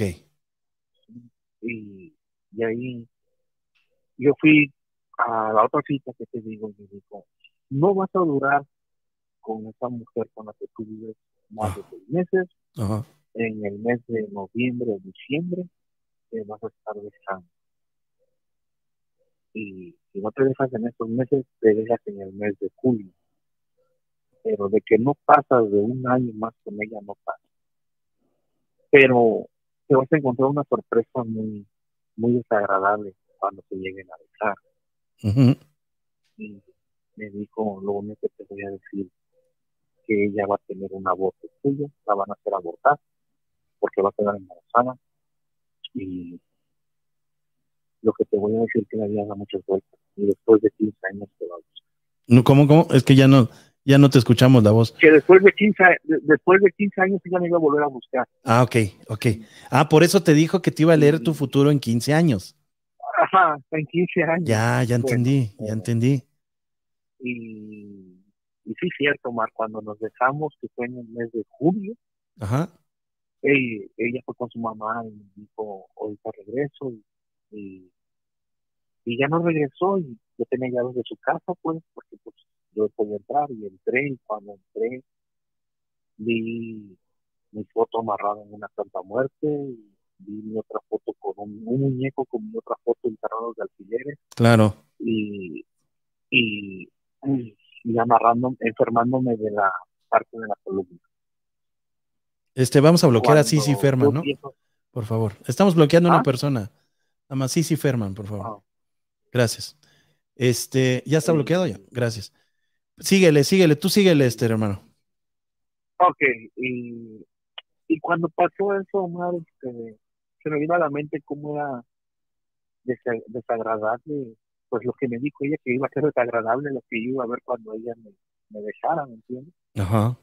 Eh, la familia me golpeó, me, sacaron a patadas, y esa misma noche, haz de cuenta que como que yo la dejé, así como dices tú, estaba yo durmiendo y veía a los demonios como me decían, se salían de mi vida y, y cuando eso se me salió, pues me liberé, me liberé por completamente y canté demasiado y otro día fui y le dije, mira, esto me pasó me subió esto y me dijo, sí, te liberaron del hechizo que tenía porque ya la muchacha le dijo que con la condición de que ella te iba a dejar, pero que te dejara pues, libre, bien. Y le dije, ¿y tú cómo sabes? Me dice, pues si te tenías, no, no, no por la ventana te asomaste cuando, cuando este de, cuando dices todo, yo te dije que ibas a encontrar. O sea, a lo que yo voy, ¿cómo esa señora sabía todo? No, no, no puedo sacar, pues. ¿No? Sí, pues es que Y pues, Es, es una, es una historia Sí. muy, muy real porque pues, muy, pues muy, muy, muy- real porque yo no creía. Y Claro. después me dijo, tú vas a conseguir, ya después pues que pasó eso, me fui a, fui a esa consulta que te dijo, tú, tú vas a conseguir a una persona que te va a querer, vas a salir adelante, vas a, vas a ambicionar a lo bueno y vas a tener una vida. Pero el día que ella te busque ya vas a fracasar. el día que ya no, ya no te escuchamos eso, lo bajaste mucho la voz. El día hermano. que ella te vuelva a buscar, ella va a fracasar, o sea, ella, ella va a estar en, en la quiebra, pues. Ah, pues, pues, ah, claro, este, siempre pasa lo mismo, Sergio. Así es la historia de la vida, yo Ajá. creo. Así es la historia de la Ajá, vida. y, y dicho y hecho, Mar, ah, el día de del día, ¿Te buscó? después de casi 14 años de yo, yo de no saber nada de ella, Oh, ya, ya, ya. me empezó a buscar. Esta, a ver, espérame, me Sergio. empezó a buscar. Esta historia está buenísima. Esto tiene 15 años que, que lo viviste. Sí, yo, yo- tenía 19 años. Y te dijo esta señora, que ella me leyó mi futuro Claro. 15 años. claro, claro. Y y me dijo, te va a olvidar por un buen tiempo, pero en, en 15 años te va a buscar. Y antier, estamos Sí. hablando del, que es ajá, 11, tre- 12 de... 14 años y medio me volvió a buscar, Wow. pidiéndome perdón, No inventes. porque había, porque había abortado a mi hija. Eso no te lo dijo la curandera. increíble de esa persona, Ajá. todo lo que me dijo. Está viva, está joven, la señora. Sí. Obviamente tú no la, no la aceptaste, no la tienes ahorita ahí en tu casa, ¿va? Mm, No, no, no, porque te vuelvo a repetir que ella me dijo, tú vas a estar un poco más alto cuando ella esté en el fracaso. Claro. O sea, ella va a estar, y yo vivo aquí en California y ella vive en México. Pero a lo que yo voy, que todo lo que me dijo se me hizo realidad. O sea, tiene 14 años y medio y me volvió a mandar un mensaje. Sí, sí, sí, es increíble. Que la perdonara por el aborto que ella tenía. Sí, es increíble. Es que estas personas, este. Sergio, son reales. A lo mejor tú no creías, ¿no? Pero ya creíste en esos No, no, años. no, no lo creía. En verdad no lo creía y estaba yo viendo tu, tu programa y, y dice uno, a veces uno no cree, Ajá. pero en verdad es, es- cierto porque eh, la otra vez eh, estaba yo también, pues, porque nosotros también somos de rancho, pero pues es cierto, a mí después de 14 años esta señora, ¿y sabes qué es lo peor? Que si yo le dejé 50 pesos, fue mucho la para Sí, no cobraba la señora Claro. de lo que te estaba pasando. Y tiene 14 años y medio y volvió a aparecer esta persona. Tú sigue con tu vida, ya sabes lo que puede pasar si, si llegas otra vez ahí. Pero qué buena Lo- historia. Lo, que yo te quiero entender que, que esto sí existe, ¿verdad? Claro, Que claro. digo, wow, no manches. Sí, claro. Y Ten- Fanny, como me lo dijo, te va a mandar un mensaje Ajá. porque en este entonces la tecnología va a estar muy avanzada. Te estoy hablando de hace 15 años. No inventes. ¿En serio? ¿En y te dijo, te va a mandar un mensaje, no te dijo, te va a mandar una Sí, carta. así, así, as- así. No, no, no, te voy a mandar un mensaje porque la tecnología va a estar muy avanzada. Pidiéndote perdón de un aborto que Ajá. ella hizo. Wow. Y te acuerdas que te dije. Y dicho y hecho, eso fue lo que me dijo. Y no es mentira más. Aquí tengo los No te creo. donde ella me dice, "Per- perdóname, o perdóname por lo que yo hice de retrasar mi, mi embarazo porque me, me metieron idea que el niño me iba a correr.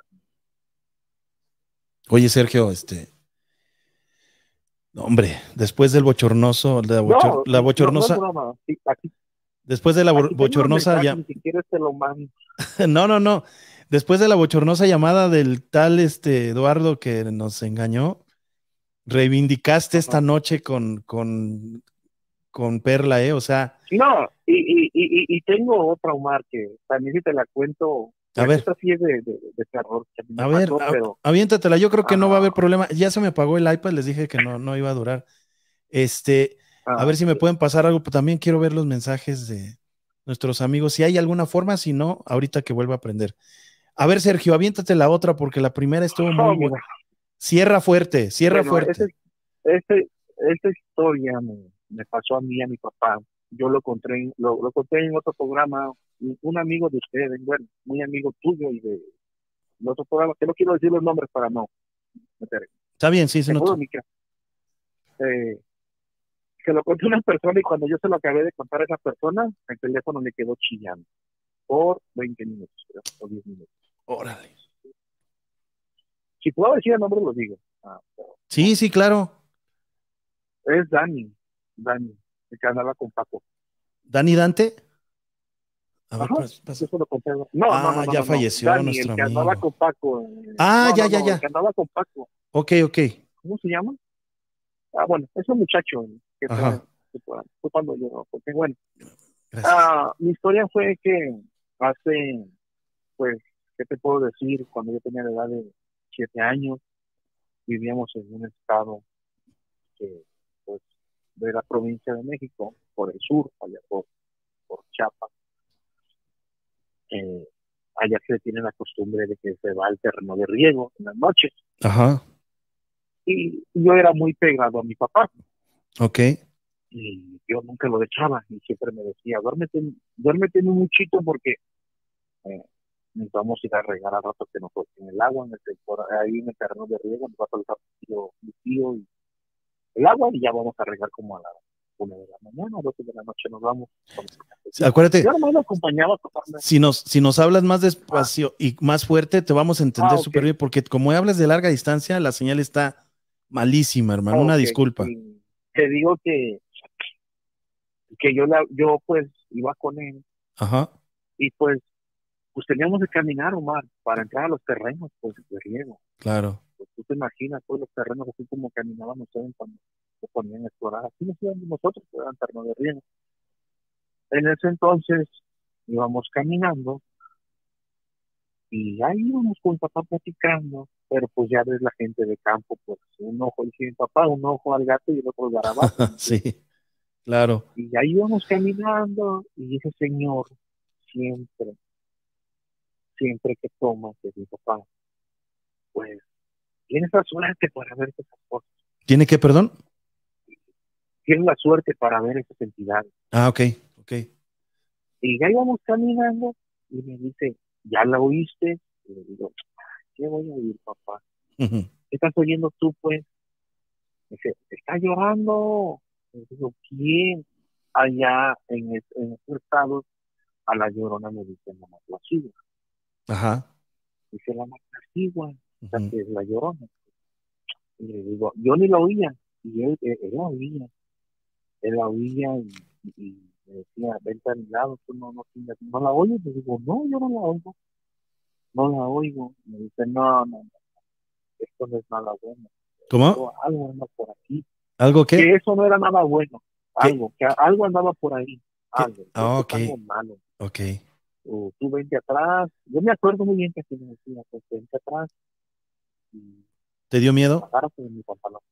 No, pues sí, porque pues, estaba niño, pues, Sí. pero él, él nos decía que, siempre nos decía que nunca tenemos que tener miedo a, a los hijos, siempre nos decía que ya.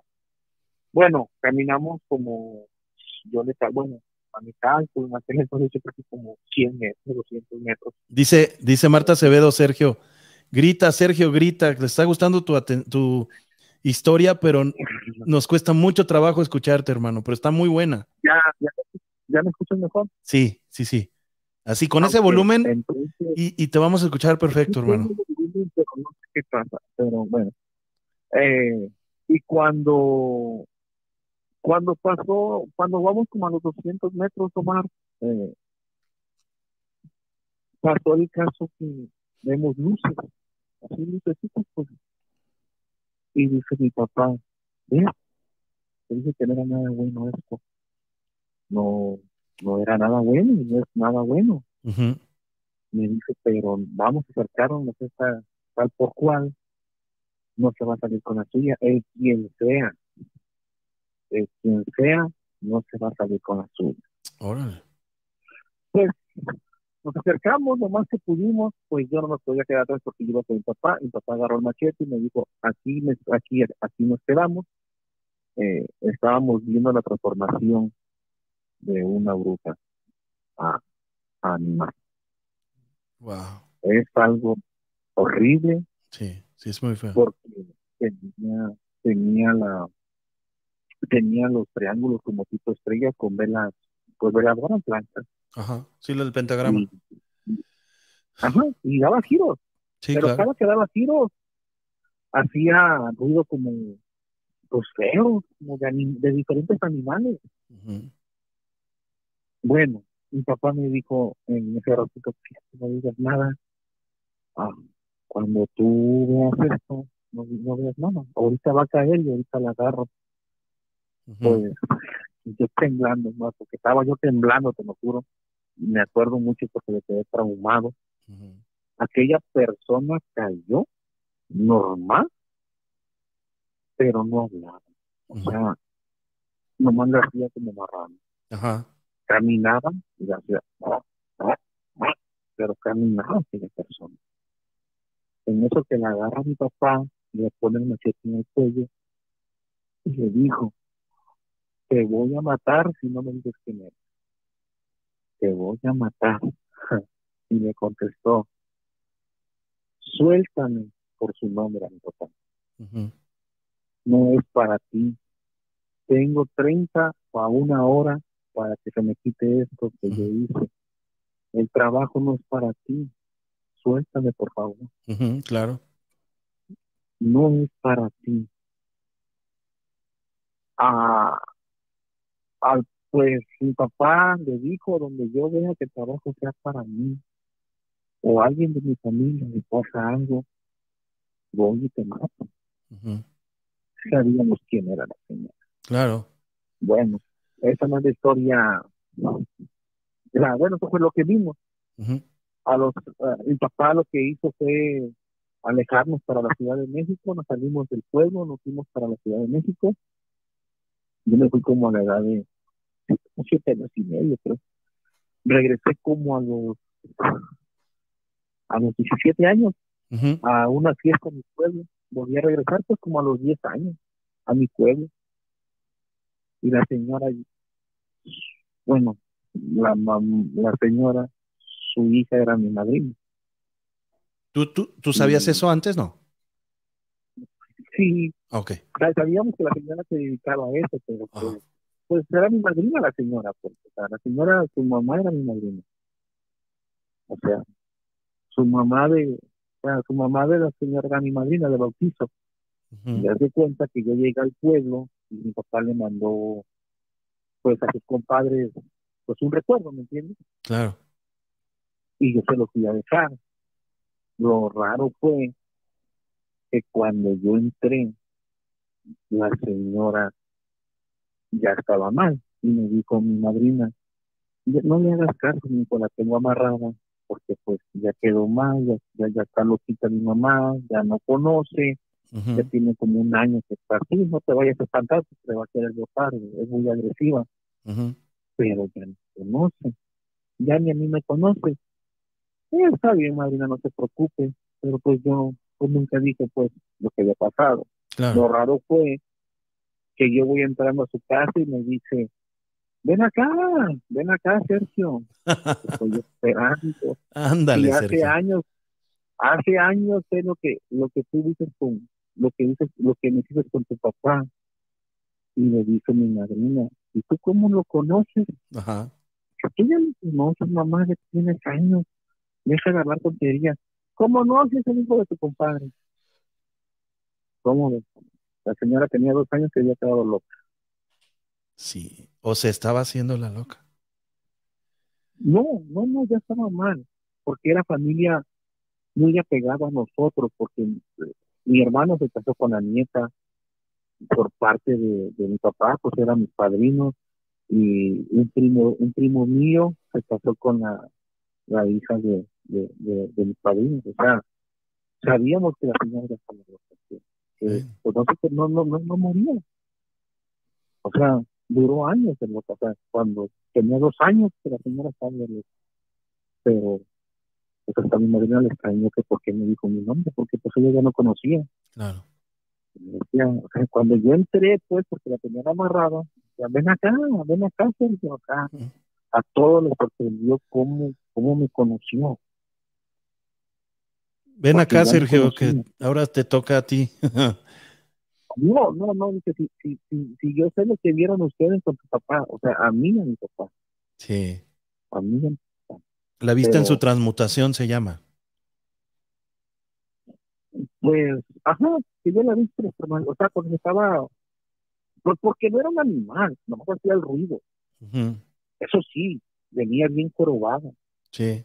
pero no sacó de Y no, no, no, el olor que traía Eso es lo, era impresionante. e- eso, Sergio, eso es, eso es lo que te iba a preguntar, el olor que despidió cuando hizo la transmutación.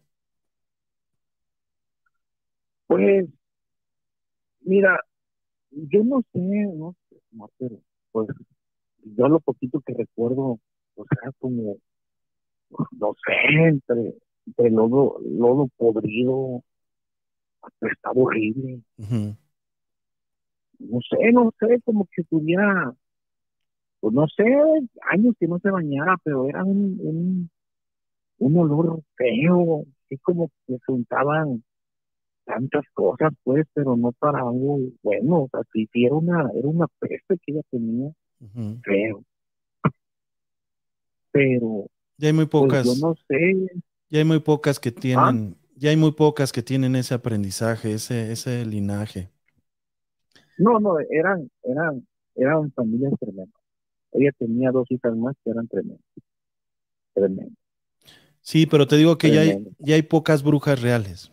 Ya hay, Oh, Es- sí, es muy difícil. ya, ya- ya, ya, hay pocas de esas porque a mí todavía me tocaba ir a hacer del baño a los montes y yo dos veces la vi como que desapareció. Sí, ya, ya, ya, O sea, ya es muy difícil encontrarlas. se desaparecía, haz de cuenta, haz de cuenta que yo una vez fui al monte y yo la vi que ella andaba recogiendo leña y en una vez cerrar de ojos ya andaba por su casa. Yo creo que si yo me voy a explorar o a investigar un año, probablemente tenga la suerte de encontrar unas dos en ese año, exagerado tres. Lo que pasa es que hubo un cambio en, en la tecnología, Sergio. Allá en pueblo- allá en mi pueblo hay muchas nomás. Si quieres, te mando la dirección y ahí las horas. Sí, pero, Hay muchas. pero no se dejan mostrar así como No, tal. ¿eh? No, no, no. No, no, no, muy encontrarlas, te digo que eh, ahora que ya las, las niñas ya se separaron de sus padres, ya de muy chicas, o sea, ya es muy difícil que sigan la tradición de las brujas antiguas y. ya es muy difícil encontrarlas. Te digo que yo, eh, yo vi una en un cerro hace muchos años, de más chavo. Fuimos a un cerro y nos tocó ir por madera y buscando madera encontré una joven. Me dijo que apenas estaba iniciando, pero ya sabía hacer algunas, algunas, este, algunas hartas allí de, de, de- de magias que, que hacen. De hecho, me mostró dos, dos cosas. Yo le, yo le dije que si sabía la levitación, me dijo que no, que todavía no. Que si se ya sa- sabía transmu- transmutarse. Dice esa señora que te digo que regreso al tema de atrás, me dijo que yo traigo el don. Yo traigo el don muy fuerte porque mi mamá era curandera y mi abuelo era sobador. Ujú. Y me dijo que si yo, me lo dijo claro, ¿lo quieres aprender? Y él dije que no. Claro. No me atreví. Le dije no. Y es que tú traes don, vienes de familia curandera. Mi mamá curaba mucho de empacho cuando tenías calentura. No sé de dónde le salía a mi mamá para curarte, mi mamá curaba. Y mi abuelo, pues, fue un buen sobador. Y se decía que yo tenía el don de la magia blanca. No, la verdad, honestamente, la señora me lo propuso que si yo quería aprenderlo, me lo iba a enseñar bien. Pero me dijo, claro, que tenía que ir a hacer algo fuerte. De hecho, este, yo no quise, no me, no muy miedoso, pues. no, pero pues es que tú tenías otro destino, hermano. Pero yo no quise, Omar, porque me dijo, dale, traes mucho potencial. Y dije, no, no, no, gracias, con eso me quedo. Y Ah. nunca, nunca me volví a acercar. pero yo vengo de familia curandera. Yo te voy a decir algo que no lo, no lo, no lo sabe mucha gente. Yo a- a- ahí tengo un archivo de unos videos viejos de muy buena calidad, porque fueron grabados con, con buenas cámaras. Y tengo algo parecido a lo que tú viste, pero nunca, nunca lo he, lo he subido. Y tengo un amigo que puedo pedirle también esa grabación. Ese amigo este, no es de aquí de México, es de Estados Unidos. Y él cuando vivía en Jalisco vio también una, una bruja en transmutación, pero sin querer, este, Sergio. Él estaba grabando una fiesta y le, le entraron ganas del baño y se fue atrás a la milpa de estas fiestas de pueblo, que, que se van a la milpa al baño y este, y él, él traía una especie como de, para agarrar su cámara, no, no la traía, no la dejó colgando, sino traía algo para agarrarla. Entonces la cámara, él no se dio cuenta Ajá. y siguió grabando. Y en el, o- en el fondo se ve como una bruja se hace puerco, se hace cerdo. Y él se da cuenta, mandé, ajá. él se da cuenta Sí, sí porque creo, eh, dice que porque empezó a escuchar horrible, cayó, a oler y a escuchar cayó horrible. y Cuando cayó jorobada, no cayó hablando, cayó haciéndole. O sea, ella no hablaba. Eh, Hasta que mi papá, cuando iba pasando al lado de nosotros, fue que mi papá se la aventó y le puso el machete. Sí, claro. Mi papá sí le dijo, yo recuerdo muy bien que le dijo, te voy a matar, te voy a matar. Y lo único que ella dijo, suéltame. Fue el nombre de mi papá, Ujú. suéltame, y es para ti, tengo muy poco tiempo, no te voy a hacer nada, pero Claro. suéltame. Fue cuando nosotros nos dimos cuenta quién era esa persona. Sí, porque le, le dijo Ya su nombre. falleció. Sí, sí, sabíamos quién era. Él Y dice, ya falleció. eh, este, este amigo, perdón, Mi papá está- está, hace todavía como tres años. ¿tu papá señor vive? muchísimo tiempo. ¿Tu papá vive todavía? Oh, sí, mi papá vive, Órale, qué bueno, qué padre. pero ya, ya, ya no toma porque porque hace como tres años se puso borracho el señor y lo fuimos a encontrar a la orilla del canal y a, a la orilla del río pues. Y dice que lo- él iba platicando con su hermano, Hombre, su papá, tres años. wow. Otra cosa que tiene que cuando toma, ya cuando está un poco borrachito, nomás, dice, mira, ahí está sentado, mijo, Ajá. ahí está sentado, vete, güey, vamos a tomar, salte de la mesa y lo está sacando. Eh, Yo no sé qué, no sé a qué veo, no sé qué ve mi papá. Pues ya te diste cuenta, ya te demostró que él tiene unas capacidades especiales. Sí, un día también que estábamos acostados, yo, yo acababa de llegar de una fiesta y de repente yo me acostaba con él, porque pues la verdad todos se casaron, yo era el único chamaquillo que me quedé con él y lo- me acostaba en su cama y platicábamos. Y un día me dice, ya no salgas, hijo, porque nosotros vivimos sobre un arroyo y se aparece. Y de repente yo nomás escuché pues un gritito, no, cuando al rato me dice, "Mira, ya está llorando la llorona, le dije, ah, papá, ¿tú cómo tienes ese don para escuchar? No, en verdad, está, está llorando, no lo escuchas. Le digo, yo no lo escucho, papá. Le dice, yo lo estoy escuchando, no te estoy mintiendo. Mira, mira, mira, cállate, dice. Al ratito, cuando él escucha eso, se pone mal. Ajá. Empezó a reaccionar los dientes, empezó a reaccionar sus dientes. Y dice, ay, ya llegó este cabrón. No sé a quién ve. Claro. y yo le pedí por favor que dejara de tomar porque una vez cuando tomó en ese mismo en ese mismo año que te digo me lo tiraron al canal iba bien borracho y, y lo tiraron al al o sea dice él que que ni cuenta se dio cuando él, él se dio cuenta que estaba en el en el agua pues el señor como a la semana volvió a tomar y, y estaba ya iba para el canal hasta que hasta que mi- uno de mis primos lo lo vio que estaba sentado y que se lo trae, pero pues dice mi primo que le echó uno de cigarro y que le dijo mi papá, pues suéltame, aquí estoy platicando con mi hermano, no que le está dando de tomar agua a sus, a sus toros. Pero mi papá estaba platicando, dice mi primo. Muchas gracias, Sergio. Muchas gracias, hermano. Estuvo- Pero son, son, son cosas que, que a nosotros en la familia nos ha pasado. Muchas gracias, Sí. hermano, por tu llamada. De verdad, estuvo muy buena. Muy buenas las historias, ¿eh? muy, muy buena. Y qué, es- qué Muchas suerte gracias que viste tú eso. Buenas noches, hermano. Te agradezco muchísimo, de verdad. Vale, Mar, cuídate mucho. Gracias, cuídate. Transmutaciones de brujas. o sea, es ganarse la lotería ver una.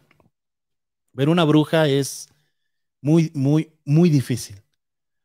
Ver una bruja real. Me refiero a una bruja real. eh, ellas ya, ellas se esconden mucho. Ellas saben perfectamente cómo no las debes, cómo no las encuentras. Buenas noches, ¿con quién tengo el gusto? ¿Y de dónde nos llaman? Sí, ver una bruja real es muy difícil, muy difícil. Yo he visto cinco en todos estos años, siete o diez quizá. Bueno, Hola, hola, buenas noches. hola, buenas noches. Oye, este, ¿te- ¿tienes este algo donde me estés escuchando, amigo?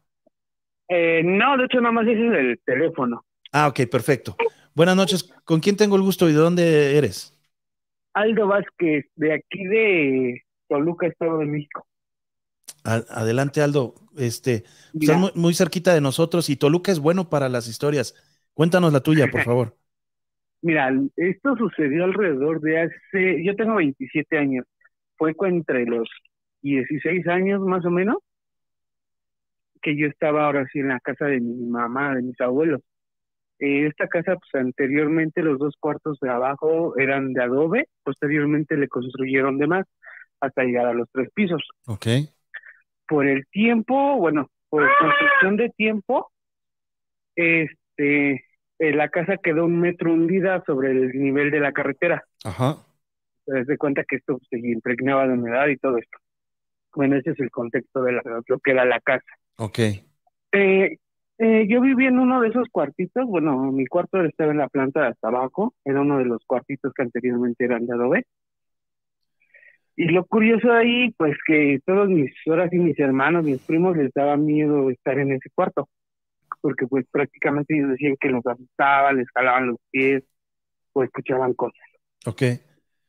Yo una vez, este, bueno, ya durmiendo yo tenía mi, mi cama en el lado de la entrada y arriba tenía una tipo repisa con revistas, revistas pues ahora sí religiosas de, de testigos de Jehová, ahora sí prácticamente de los de desde antes, porque pues mi abuela es de esa religión, Ok. entonces desde antes, muchos años antes, pues ella las almacenaba. Y como yo me había puesto a, a remodelar el cuarto, pues estaban en, dentro de bolsas de plástico. Para esto, en una noche, siento como alguien se sube a mi cama, como cuando te apoyas la rodilla en la cama, justamente siento, ahora sí, cómo se apoyan. Cuando, cuando volteo, veo una figura toda negra, prácticamente toda negra, toda negra. Yo pensando que era mi hermano, le digo, ahora que chingos estás buscando. Nada más escuché cuando agarraron y me dijeron, me hicieron, me, sí, me, me tronaron la boca. Cuando agarran y hacen. Entonces, para esto le digo, ¿qué andas buscando? Ya nada más se bajó, porque se sintió como se bajó, ahora sí la, lo que estaba ahí, se sintió como se bajó y se da la media vuelta y se va caminando hacia la, hacia la sala. Ajá. Prácticamente, pues la sala estaba a dos, tres metros. Sí, Y el cuarto de ellos pues estaba en la parte de arriba y yo dije, pues ahorita se escucha cuando suban. claro. La sorpresa es que no se escuchó cuando subieron, para ahora sí para nada, y como a las dos horas, te estoy platicando que esto pasó como a las tres de la mañana, Ajá. como a las dos horas llegan mis hermanos, tanto el mayor como el, el que le sigue. Y yo pues sí, por el enojo ya no me puedo dormir y le dije, ahora tú qué no estabas buscando. Para esto pues ellos agarran y me dicen, ahora güey, nosotros estamos llegando, no hay nadie más que mis abuelos. Ajá. Y eso pues se me hizo ahora así que me quedé así de cómo. Pues, si te esto, le digo, te estoy viendo que estás buscando algo en mi repisa. Dice, no, nosotros estamos llegando. Dice, nos fuimos a una fiesta y pues para esto pues, estamos tomando. Y eso fue lo raro que se me hizo que, ahora sí, alguien, yo lo sentí cómo se, cómo se subió a la cama, cómo estaba buscando. De hecho, cuando buscas entre esas bolsas, pues se escucha, ahora sí, el ruido, ¿no? se escucha cómo las estás moviendo. Son de esas bolsas que si tú las agarras, pues sueltan cierto ruido por plástico. Lo interesante, pues que para esto no se escuchó más que si fueran hacia la sala, literalmente las puertas, pues cuando las abres, de, bueno, las abrías en ese entonces, se escuchaban los rechinidos. Sea, se escuchaba cuando alguien entraba y cuando alguien salía. Claro. Y pues para esto prácticamente nadie entró, nadie salió más que ellos después de dos horas. Y pues lo raro fue de que vi exactamente, exactamente una figura negra. Ujú. Órale, está buena la historia, ¿eh? Eso que has, que has contado lo han vivido muchísima gente ¿eh? y existe, existe, pero sin ninguna bronca. Se sientan al lado de tu cama y se ve en, en muchas ocasiones, no sé si tú alcanzaste a ver si me lo comentaste o no, que se ve que se sientan, o sea, se ve que el bulto, el- la presión que hace en la cama la persona. Te digo que se sintió exactamente cuando, en, como si apoyaras la rodilla, prácticamente, él se sintió como si él apoyara su rodilla. Más aparte, se sintió cuando se impulsó hacia arriba y empezó a escurcar. Eso fue lo que prácticamente me despertó. Posteriormente, eh, bueno, hay que va otra. otra en el mismo cuarto, cuando recién lo estaba remodelando, le estaba tirando yo el todo el yeso, todo, ahora sí, toda una capa de lo que tiene para ponerle una nueva y poder pintarlo. Para esto yo metí toda, ahora sí, toda lo que era la cama, el ropero, a lo que tenía un pequeño bañito, Sí, como de dos metros por uno. Pero después, te digo, con las remodelaciones y eso, pues quedó como closet. Para esto, pues yo metí todas, ahora sí, todas mis cosas ahí al closet. Y desde ahí se veía exactamente como una niña me estaba viendo. No la llegué a ver de frente, pero siempre de reojo se veía cómo se asomaba. órale. O sea, realmente nada más de reojo se veía cómo se asomaba No, y se no, metía. no le, alguna vestimenta, no. No, realmente te mentiría si te dijera que era negra o blanca. No, pero se veía exactamente cuando vas pasando y ves a una niña nada más de reojo, Ajá. sin ponerle atención a cómo va vestida, realmente. O sea, te digo que era una niña por el tipo de cara que más o menos alcancé a ver y el cabello, que era largo. Pero más prácticamente no. Ah, está bien, está bien, hermano. Oye, pues buena historia, ¿eh? Muchísimas gracias por llamar gracias esta noche. De verdad. No, este, de hecho ya había intentado marcar antes, pero no. No, Sí, de luego- hecho la última vez, como tres, cuatro días, pero ya habías, ibas a cerrar el programa y entonces ya no entró mi llamada. Luego se, se juntan un montón de llamadas. No, sí. Y tengo todavía varias. De una que he vivido aquí ahora en la casa de mi suegro. Pues te esperamos, por- te esperamos este, tus llamadas en. Vamos a tener muchos más programas y puedes irlas contando una por una, vas a ver. Ah, no, sí, claro, pues prácticamente sí, aquí sí han pasado varias cosillas también, Sí. a tanto a mí como a mi esposa. ¿Qué parte de Toluca es? Sí. Eh, justamente atrás del aeropuerto, no sé si ubicas el foro Pegaso. Ajá, sí. Ok. Ah, justamente por ahí. Mira, mira, ah, no, yo creo que ya no haces investigaciones, es lo que estaba viendo, ¿verdad? Ajá. Pero hay unas zonas allá por el pueblo de mi mamá, ahí en Puebla, Sí. Créeme que estaría muy interesante ir a tanto investigar como recorrerlas. Claro. Hay uno que le dicen la piedra colorada ahí en Puebla, pero ¿qué crees? Esta piedra tiene varias pinturas rupestres. Sí, sí, la conozco. Tiene, tiene, ah, sí, Sí, claro. ahí en Puebla, justamente ahí en la entrada de Tlahuapan, Ajá. más o menos por San Martinito. Sí, sí conozco la no piedra. Lo no que, lo que pasa es que yo este, transmito hace pocos, hace ocho años, nueve años o diez, no sé, pero ya yo visitaba lugares desde toda mi vida, o sea, desde hace, no, pues andábamos por todos lados, o sea, esto yo lo traigo ya de antes, ya he visitado yo lugares antes, viajaba mucho, Mm. vamos, Sí, sí, viajaba sí. mucho y andaba por toda la República, todos los, todos los meses viajando. Y ya cuando entro a este canal dije, bueno, pues si yo ya investigo, ya este, hago exploraciones por fuera, bueno, pues las voy a hacer también aquí, transmitidas, pero fuera de videos que ustedes han visto, hay lo triple o, lo, o, o cinco veces más de trabajo atrás. Entonces, este, sí conozco bien ese lugar. En Puebla conozco lugares muy interesantes. eh, extraterrestres y paranormales, muy interesantes. Oye, te agradezco mucho, hermano. No, no, por eso estamos, cuando quieras, aquí andamos igual. Muchas gracias. ¿Quieres ¿eh? Una llamadita en la noche para que cuente otras historias igual, y si no, pues yo trataré igual de comunicarme nuevamente. Porque sí, sí tengo varias cosillas ahí, a lo mejor no muy, muy fuertes, como no las y otros que he escuchado de que la, los tocan las brujas y acá, pero sí, sí he visto varias cosillas acá medio, medio extrañas. Sí, qué padre. Muchas gracias, hermano. Gracias por llamar a este Paranormal Podcast. Buenas noches. No, igual, muchas gracias, hasta luego. Hasta luego. Bueno, pues ya estamos eh, terminando esta, este Paranormal Podcast. Muchísimas gracias a todos ustedes los que estuvieron aquí, de verdad. Fue un gustazo. Eh, la historia de Sergio, muy buena, eh, muy buena la- las historias. Ahorita nuestro amigo eh, toluqueño, también muy, muy, muy padre la historia, porque realmente son historias que creemos, son historias que cuando te está contando la gente, sabes que es verdad. Y eso es lo, lo padre de todo esto. Me da mucho gusto que, que ustedes hayan estado aquí. Hoy no podemos, no tuvimos tantas llamadas como otras veces porque empezamos el programa muy tarde.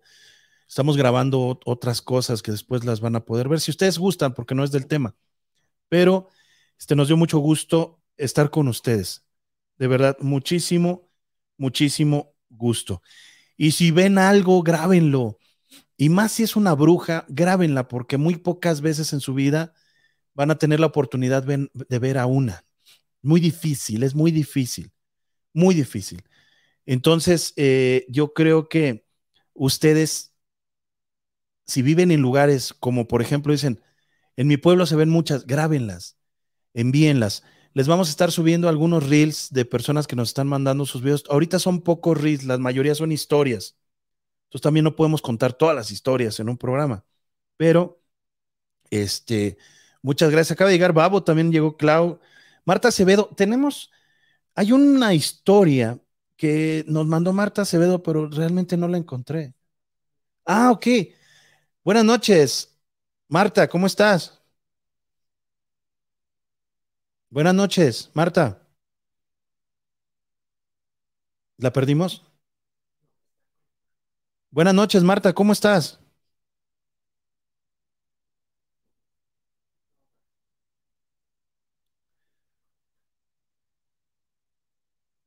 Marta, buenas noches. Se cortó. Hijo. Tanto tiempo diciéndonos que tiene una historia y se corta la llamada.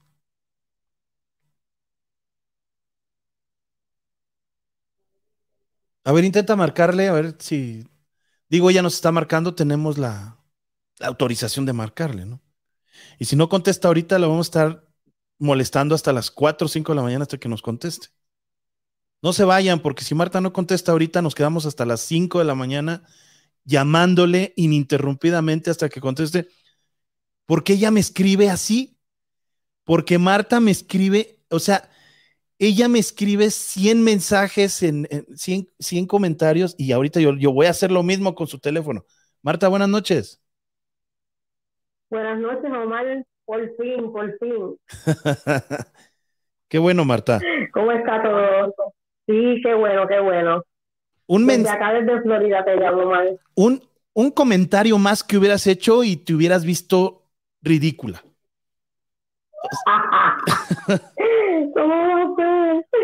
Oye, este, ¿tienes Bueno, manos bueno, libres? ¿Tienes manos libres o altavoz? Eh, estoy en altavoz, sí. Sí, lo ¿Se quitamos. mal? Sí, muy mal, muy mal. Ok, lo voy a quitar. Muchas gracias. Déjame quitarlo. Ok, déjame quitarlo aquí. Déjame entrar en WhatsApp.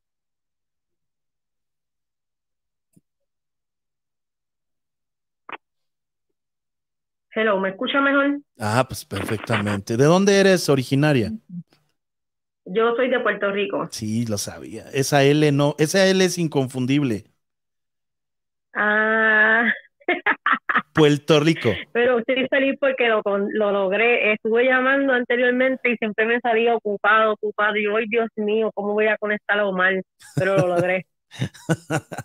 y no te iba- no, y yo te iba a llamar hasta que contestaras, ¿eh? Así es que no te preocupes. Oye, Sí, no, lo que, lo que pasa es que aquí la señal también, como estabas diciendo ahorita, de, de larga distancia, a veces es difícil que se conecte. Sí, sí, es muy difícil, Marta.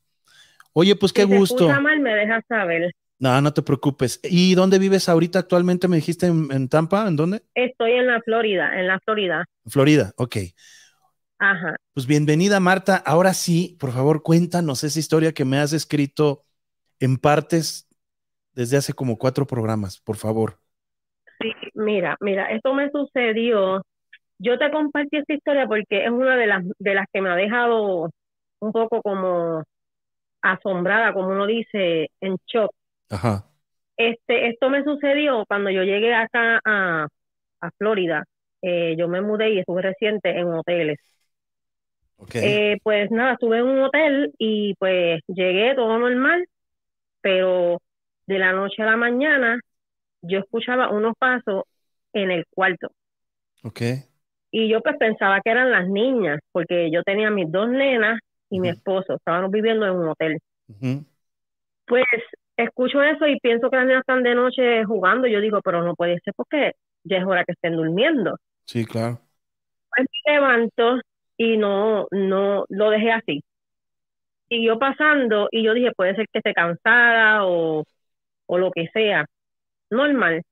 Pues en un día, en una ocasión, estaba limpiando el cuarto y se me cayó la escoba así en el suelo y sonó como cuando algo está hueco en el piso. Ajá. Y yo dije, qué raro, pegué a marchar así eh, en el piso, perdón, para verificar, pero dije, está bien raro que toda la otra parte esté en cemento y lo otro no. Pues no le hice caso y me quedé así, porque pues yo siempre he, ido, he visto cosas desde muy joven, pero no le quise decir nada a mi esposo, porque él iba a decir, no, que está empezando a ver tus cosas, o, ¿sabes? Como pensaba que yo estaba como que mal de la mente me quedé callada y seguí normal los días, las noches. Eh, una noche no podía dormir de tantas, no podía dormir casi nada. Pues decidí llenar la bañera y meterme a ver si con el agua caliente me, me lograba dormir, porque eso es lo que me cansa. Y me acuesto. Cuando estoy acostada, yo me acosté esa noche al revés. O sea, me acosté con la cabeza hacia abajo y los pies hacia la, la al revés de la cama. Ah, ok. ok. Yo siento, ajá, yo siento, eh, me estoy acostando y me estoy tapando con la sábana y, y está todo apagado, pero yo dejé la luz prendida de los cuartos de hotel, usted sabe que está las luces ahí del lavamano y eso, lo dejé prendido. Ajá. Yo me arropo y cuando estoy justamente, no estaba ni dormida, sabe que a veces la gente tiene como los sueños estos que tú estás entre dormido y despierto. Pues no, yo estaba despierta, me arropo y cuando me estoy arropando, yo escucho esos pasos otra vez, pero es como cuando corren los niños y como que no quieren que tú lo escuches, pues yo me levanté así porque me asusté. Y dije, ya, ya eso no, no son las niñas, porque afuera no va a haber nadie. Claro. O cuando me levanto y me muevo, yo veo que los, las nenas están durmiendo, que se quedaron dormidas con su papá. Y yo veo que los tres están durmiendo. Y yo dije no puede ser. No puedo no puede ser lo que yo estoy pensando. So, cuando me acuesto siento como un respirar como un- algo que no era normal Ajá. y cuando yo logro mirar por la parte del, del otro lado de la cama yo vi un ser como si fuera el ángel de la muerte pero era vestido de blanco Wow. y cuando yo logré ver su cara, era una caravera en mi cara frente. Y yo quería gritar, pero No podía. no podía, porque no, ajá, mi, mi voz no podía hacer como solamente como eh, susurrar, como que cosas así. Y yo decía, como, vete, ¿quién tú, quién tú eres así bajito? Y lo que hacía era como que ruido, como un perro cuando tienen rabia. Entonces, lo que a mí me, me chocó fue, lo que lo cuento y siento todavía eso porque no lo olvido, es que cómo es que algo te sale de esa manera y lo más que me impactó fue que en el oído me dijo, yo le dije, ¿por qué tú me haces esto? Porque me estaba apretando bien duro y haciéndome como, como un ruido bien feo, como que así. Y yo quería gritar a mi esposo, pero la voz no me salía. ¿Qué te dijo? Entonces, en una, él, él me dijo, yo le dije, ¿por qué tú me, me haces esto? Vete, vete. Y ella me hacía con la cabeza que no. Y yo le, cuando en una yo logré como por salir, te lo juro, mal, no es mentira, se me pegó en la mano izquierda de mi mano, me mordió. Y cuando yo, sí, eso fue así, de verdad. Entonces, luego de eso, inmediatamente yo pegué a llorar, cerré mis ojos bien duros y dije, ¿por qué me haces esto, vete? Y él se me pegó en el oído, eso nunca se olvida. Y me dijo, esto es cuidarte, una voz así como bien mala. Y yo abrí mis ojos y, y ahí ella se, se me soltó. Eso y es, yo me tiré al piso. Es Ah. ¿qué, qué te dijo? ¿Esto es cuidarte? Esto es para yo cuidarte, pero como algo Oh, me va a cuidar claro, y me va a atacar. claro. ¿Por qué? Porque es, mi esposo sabe que esto me pasó. Él, yo lo levanté automáticamente cuando él, cuando me soltó. Él se quedó frente a mí, pero nadie lo veía nada más que yo. Y cuando yo me solté de la cama, que me tiré de lado para levantarlo a él rápido, mi cara, yo estaba llorando. Yo le dije, mira mi mano. Yo estuve con la mordida o mal en mi mano. ¿Te salió sangre? No, solamente como cuando te muerden. Ajá. Y él me miró, él me miró la cara y me miró la mano y me dijo, ¿qué fue? Yo le dije, míralo ahí, míralo ahí. Y él decía, ¿qué tú ves? Y él no lo podía ver. Pero estaba ahí mismo, Omar, era como el ángel de la muerte, pero con blanco. Tenía, en vez de negro, blanco. Wow. Y entonces, ¿qué sucede? Él, ahí mismo, cuando yo me voy, me levanto, pues él se queda parado, que yo lo sigo viendo, de momento se, se fue, se fumó. Puedes creer que al otro día yo me mudé del cuarto. Yo le dije a las personas de mantenimiento, yo necesito que ustedes me digan si aquí pasó algo, si aquí alguien se mató o qué. Y ellos me miraron como que, no, porque, pero para mí, Omar, algo pasó Claro. Porque ellos se miraron de una manera como que, ¿qué tuviste? o ¿qué te pasó? Pero me dijeron que no. Soy yo como quiera me mudé de ese lugar. Pero yo he visto el ángel de la muerte, yo lo vi en el 2000, 2002, 2003. Yo lo vi, eso es horrible. Pero es negro. vez, Pero es negro. esto- sí, negro, negro. Sí. Eso sí que es, eso te paraliza el corazón, porque Claro. eso es horrible. Pero tú lo viste Pero en blanco. esta ocasión, yo lo vi blanco en el 2017, cuando Claro. llegué aquí. Claro. Y yo me pregunto, por eso te escribía, porque yo decía, porque yo hablé con un personal de la religión, que yo tengo amistades, y yo les pregunté sobre esto. De, de hecho, al otro día yo llamé a ese amigo, que él es una persona que está en la religión, y yo le expliqué, mira, me pasó esto, esto y esto. Y él me dijo, es que me preocupa mucho que alguien que te va a cuidar te, agra- te, te lastime. Claro. Para mí, porque cuando la Santa Muerte donde ti es que te escoge, me dijo él, yo no sabía eso, que es cierto sea, no sé. Pero lo que sucede es que yo, mi primer esposo fue mexicano. No sé si fue por eso, porque lo mataron en el 2006. Oh, Esto me pasó en el 2017. ok. Entonces, cuando le explico esto a mi amigo, mi amigo me dice que es algo bien raro, puede ser una enviación, porque te la pueden confundir, pero cómo te va a atacar, si te va a cuidar, porque nunca se me olvida eso en mi oído, todavía me penetra, y eso fue hace cinco años, Y todavía lo y se recuerdas. me quedó en mi oído, lo Claro. recuerdo como si fuera hoy, Sí, claro. y nunca más lo he visto jamás, gracias a Dios. Nunca más lo he visto, porque sí, me hicieron baños y cosas, porque tú sabes, yo respeto las religiones, pero esa situación nunca se me olvida.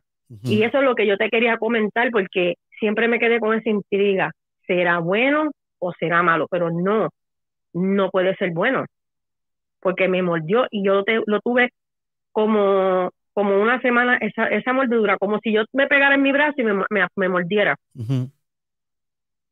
sí mismo. Yo sentí los dientes, una cosa horrible, yo la tengo aquí plasmada en mi mente cuando te lo cuento. Eso fue lo que me sucedió.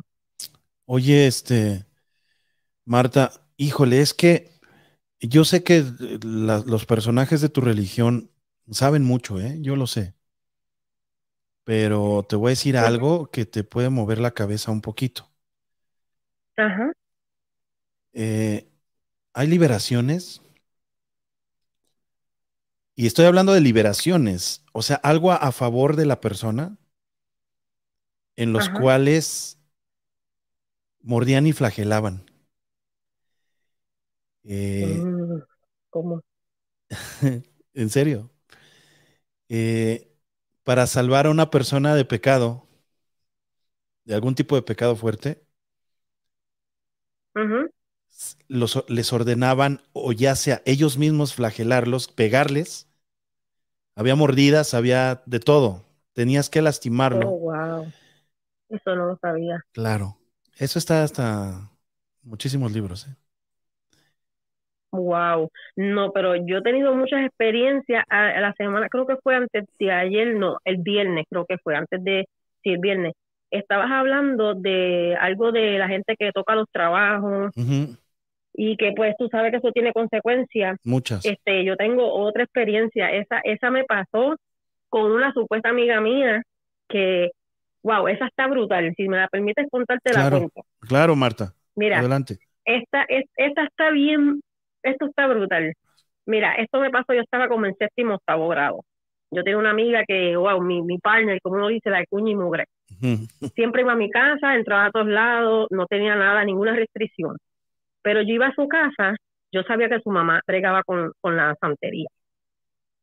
Pero yo iba a su casa y su, la puerta de su cuarto nunca abría completa, pero yo no, no le no le faltaba el respeto en que si ella no me deja entrar, yo no entro. Ajá. Pasaron mucho tiempo así y normal y siempre estaba conmigo y todo, pero una, un día me da con entrar al, cuarto porque ella se fue a bañar. Me dio curiosidad, esto fue Dios. Cuando yo entro al cuarto, que yo logro mover la puerta completa, ella tenía un altar en su cuarto. Y en esa mesa había de cuanta cosa, caca de gallina, Ujú. centavos prietos, bueno, eh, de todo lo que usted se puede imaginar ahí. Claro. Pero lo que más me impactó fue cuando yo leí un papel, en ese papel estaba el nombre mío en ese papel. ¿Sabe qué yo hice? Lo rompiste. Me puse bien nerviosa y apagué todas las velas, apagué todo eso y delante de Dios, que no se jure en vano, pero cuando esa mujer salió del baño y dijo, ¿qué tú hiciste? Y yo dije, ¿por qué mi nombre está ahí? Tú eres loco, pero pero yo apagué eso porque mi nombre está ahí. Ella dijo, no, no es por nada malo. Yo apagué todo eso y me fui para mi casa. ¿Puedes creer?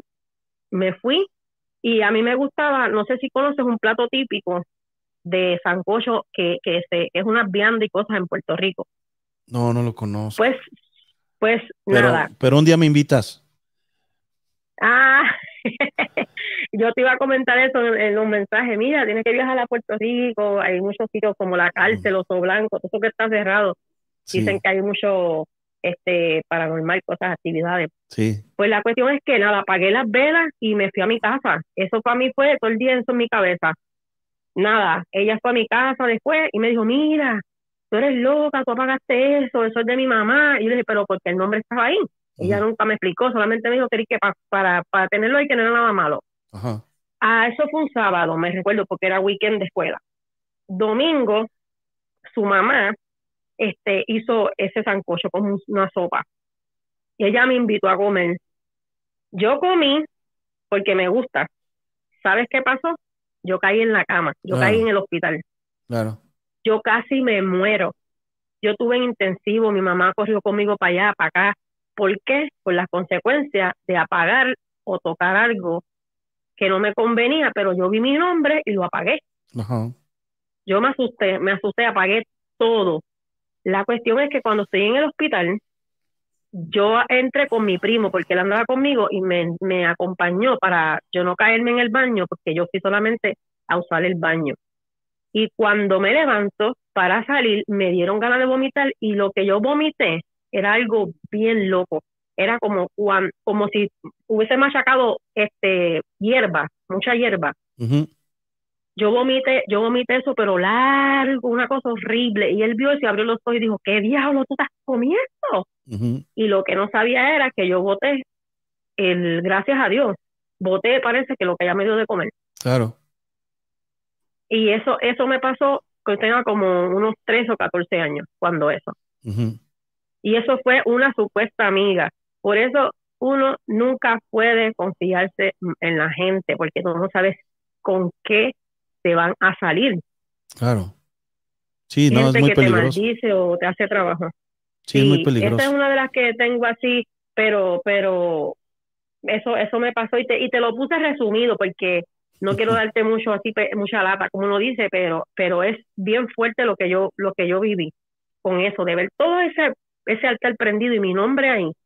Yo me volví loca, yo apagué todo eso y no me importó. O sea, no pensé en ese momento. Y hiciste bien, ¿eh? aunque no lo creas. asusté. Hiciste bien. Porque tú misma rompiste tu trabajo. Eso es. Si todo el mundo pudiera propiamente romper su trabajo, sería padrísimo. Pero luego te entierran en un panteón. ¿Cuándo te vas a encontrar?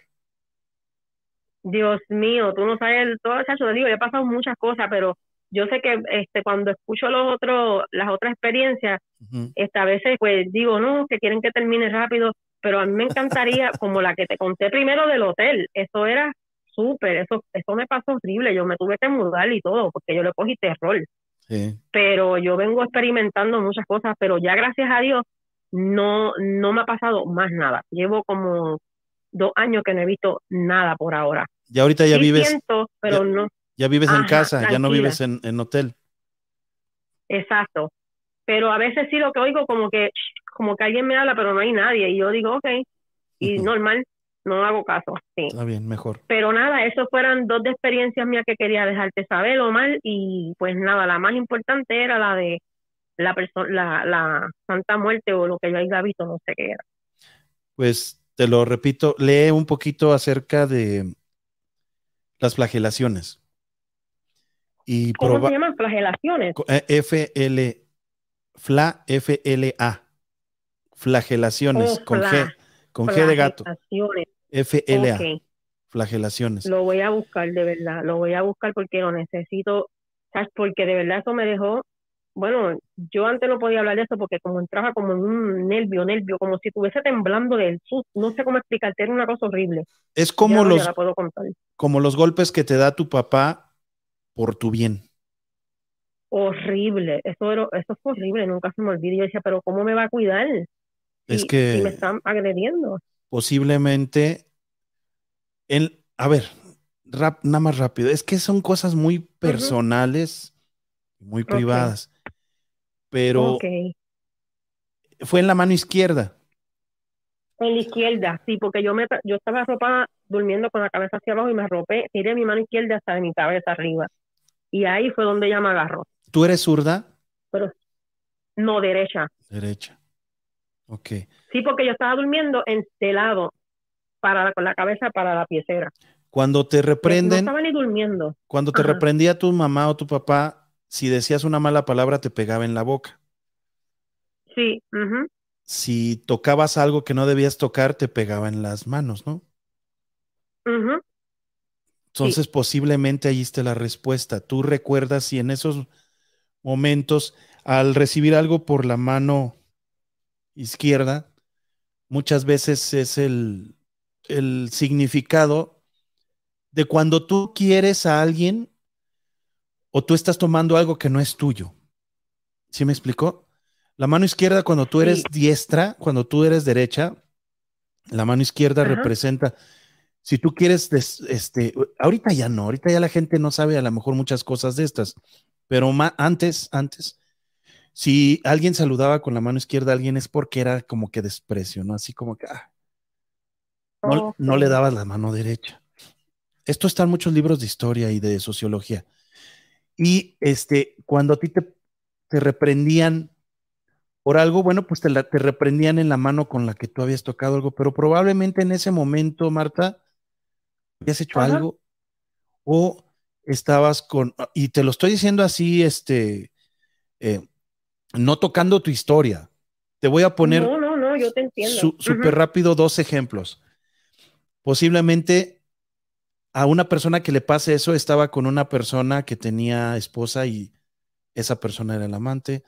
Muy probablemente había robado algo o, está, o tenía algo de alguien que no quería regresarle. ¿Sí me explico? Todas esas, todo ese tipo de cosas, cuando se flagela, wow. cuando se flagela, este, se te tiene que pegar en la mano que no, que no es tu mano fuerte. Y no porque no es la que usas, no, es por el significado. Y otra cosa, se te flagela también en la espalda. Espalda y Ah, no, sí, la espalda me dolía mucho antes, como si me subiera, subiera como que el muerto ese que dicen que se le sube a las personas. Ajá. Ahora, mismo. no me digas tú, pero tú estabas viviendo en algo que no estaba bien en ese tiempo. No me digas qué es, porque no quiero entrar en la... No, no, pero yo, yo te voy entendiendo y yo te contesté, usted me está hablando y yo le estoy contestando. Sí. eh, Tenía mis situaciones, pero no, no sé, pero era un momento horrible. Yo estaba pasando un momento horrible y posiblemente pudo haber sido que esa, esa, esa entidad se cruzó o, o- o llegó donde mí, no sé cómo, pero, pero sí la vi. Y yo tuve un tiempo que hasta la buscaba y la veía en internet. Yo decía, wow, esto fue lo que yo vi, porque me dejó en shock. Ahí te di un, una. Un tip, una clave que tú búscale qué estabas haciendo en esa época y probablemente ahí está la respuesta a, que, a esa mordida en tu mano izquierda. Y puede ser que haya Wow, sido bueno. por tu bien. Te- y mira, Claro, ya no hagas esto, ya no estés haciendo esto, ¿sí me explico? sí, te estoy entendiendo.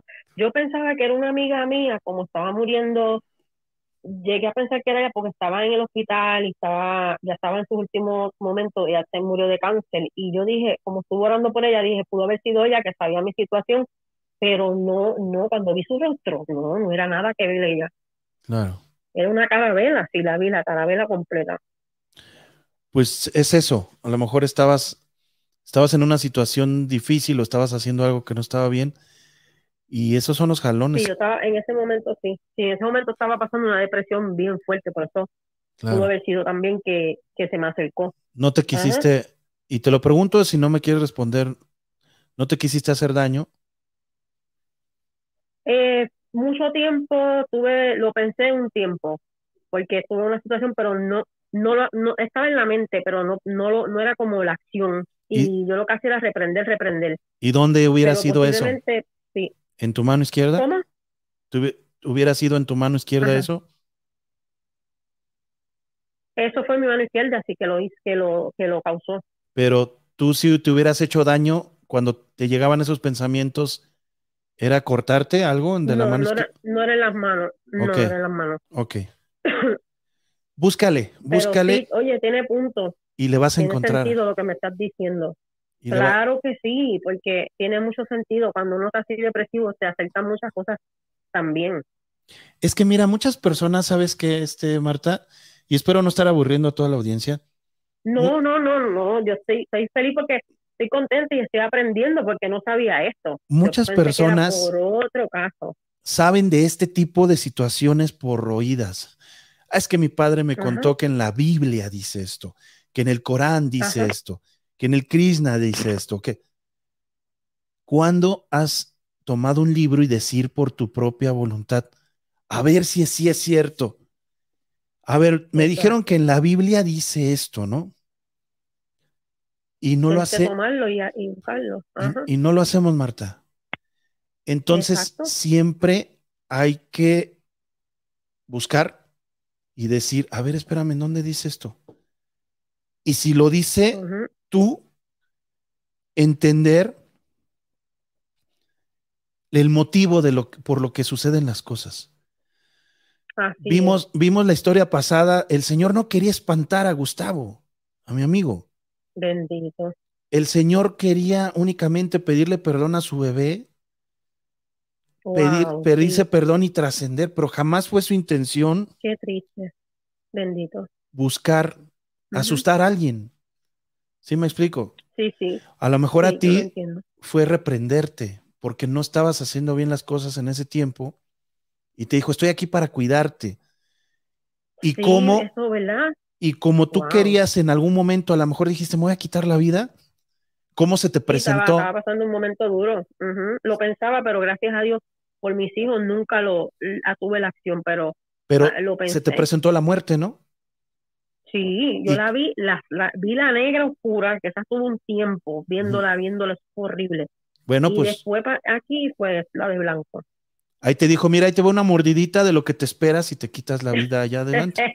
Uy, Señor, reprende el diablo, mira, ¿no? Esos son momentos, experiencias que uno pasa en la vida, porque mira, la depresión es algo, lamentablemente, si tú no tienes, la pasas, hay gente que las puede superar, como yo, yo la superé. Y Bendito si veo sea alguien Dios. que lo necesita, sí, si veo a alguien que está así, yo lo entiendo, lo apoyo y le digo aquí, y lo más importante, no defraudes a alguien que confíe en ti, porque las personas depresivas muchas veces necesitan gente que lo escuchen y no lo señalen. Claro. ¿Y qué pasa? Pues yo pasé por eso, pero ya yo estoy bien, yo estoy súper, súper, gracias a Dios, que, que me dio, eh, me, me permitió esa situación, pero al mismo tiempo me cuidó, Claro. no me permitió que pasara nada. Pero sí, gracias por dejarme saber porque aprendí algo hoy que no tenía ni en mente. Fíjate que Bueno, mal, ajá, todo hay que verle los dos lados, el positivo y el negativo. Siempre exacto. le vemos el negativo y no está bien. aprender, aprender y no, ¿sabe? Esa no es la solución. Yo lo entiendo. En aquel momento estaba pasando la situación, pero mala, pero ahora mismo yo puedo entender, como te dije, que esa no es la solución. Hay que seguir. En la vida van a haber situaciones, va a haber de todo, de todo. Y como es el mundo espiritual, todo va a ser el mal y el bien. Hay que saber cómo lidiarlo Marta, y sobrellevarlo, que es lo más importante. qué bueno que estés bien y me, me agradó mucho tu llamada. Muchísimas Ay, gracias. gracias, Cuando gracias. gustes invitarme ese, ¿cómo se llama? El Este- so- eso se llama, este es sancocho, Ah, el eh, sancocho. y el mondongo. Ah, el mondongo sí. Sí. Ah, mondongo sí lo he probado. Sancocho no. Ah, ok, ok, es más o menos lo mismo, pero a uno se hace, creo que, bueno, la con la carne de res y el otro es este, como viandas y cosas así. Ah, ok. Muchas gracias, Marta. Sí. Ah, Marta Acevedo estuvo en llamada con nosotros. Gracias. Cuídate. Gracias y, y saludos a todos. Buenas noches. Buenas noches, Marta. Gracias.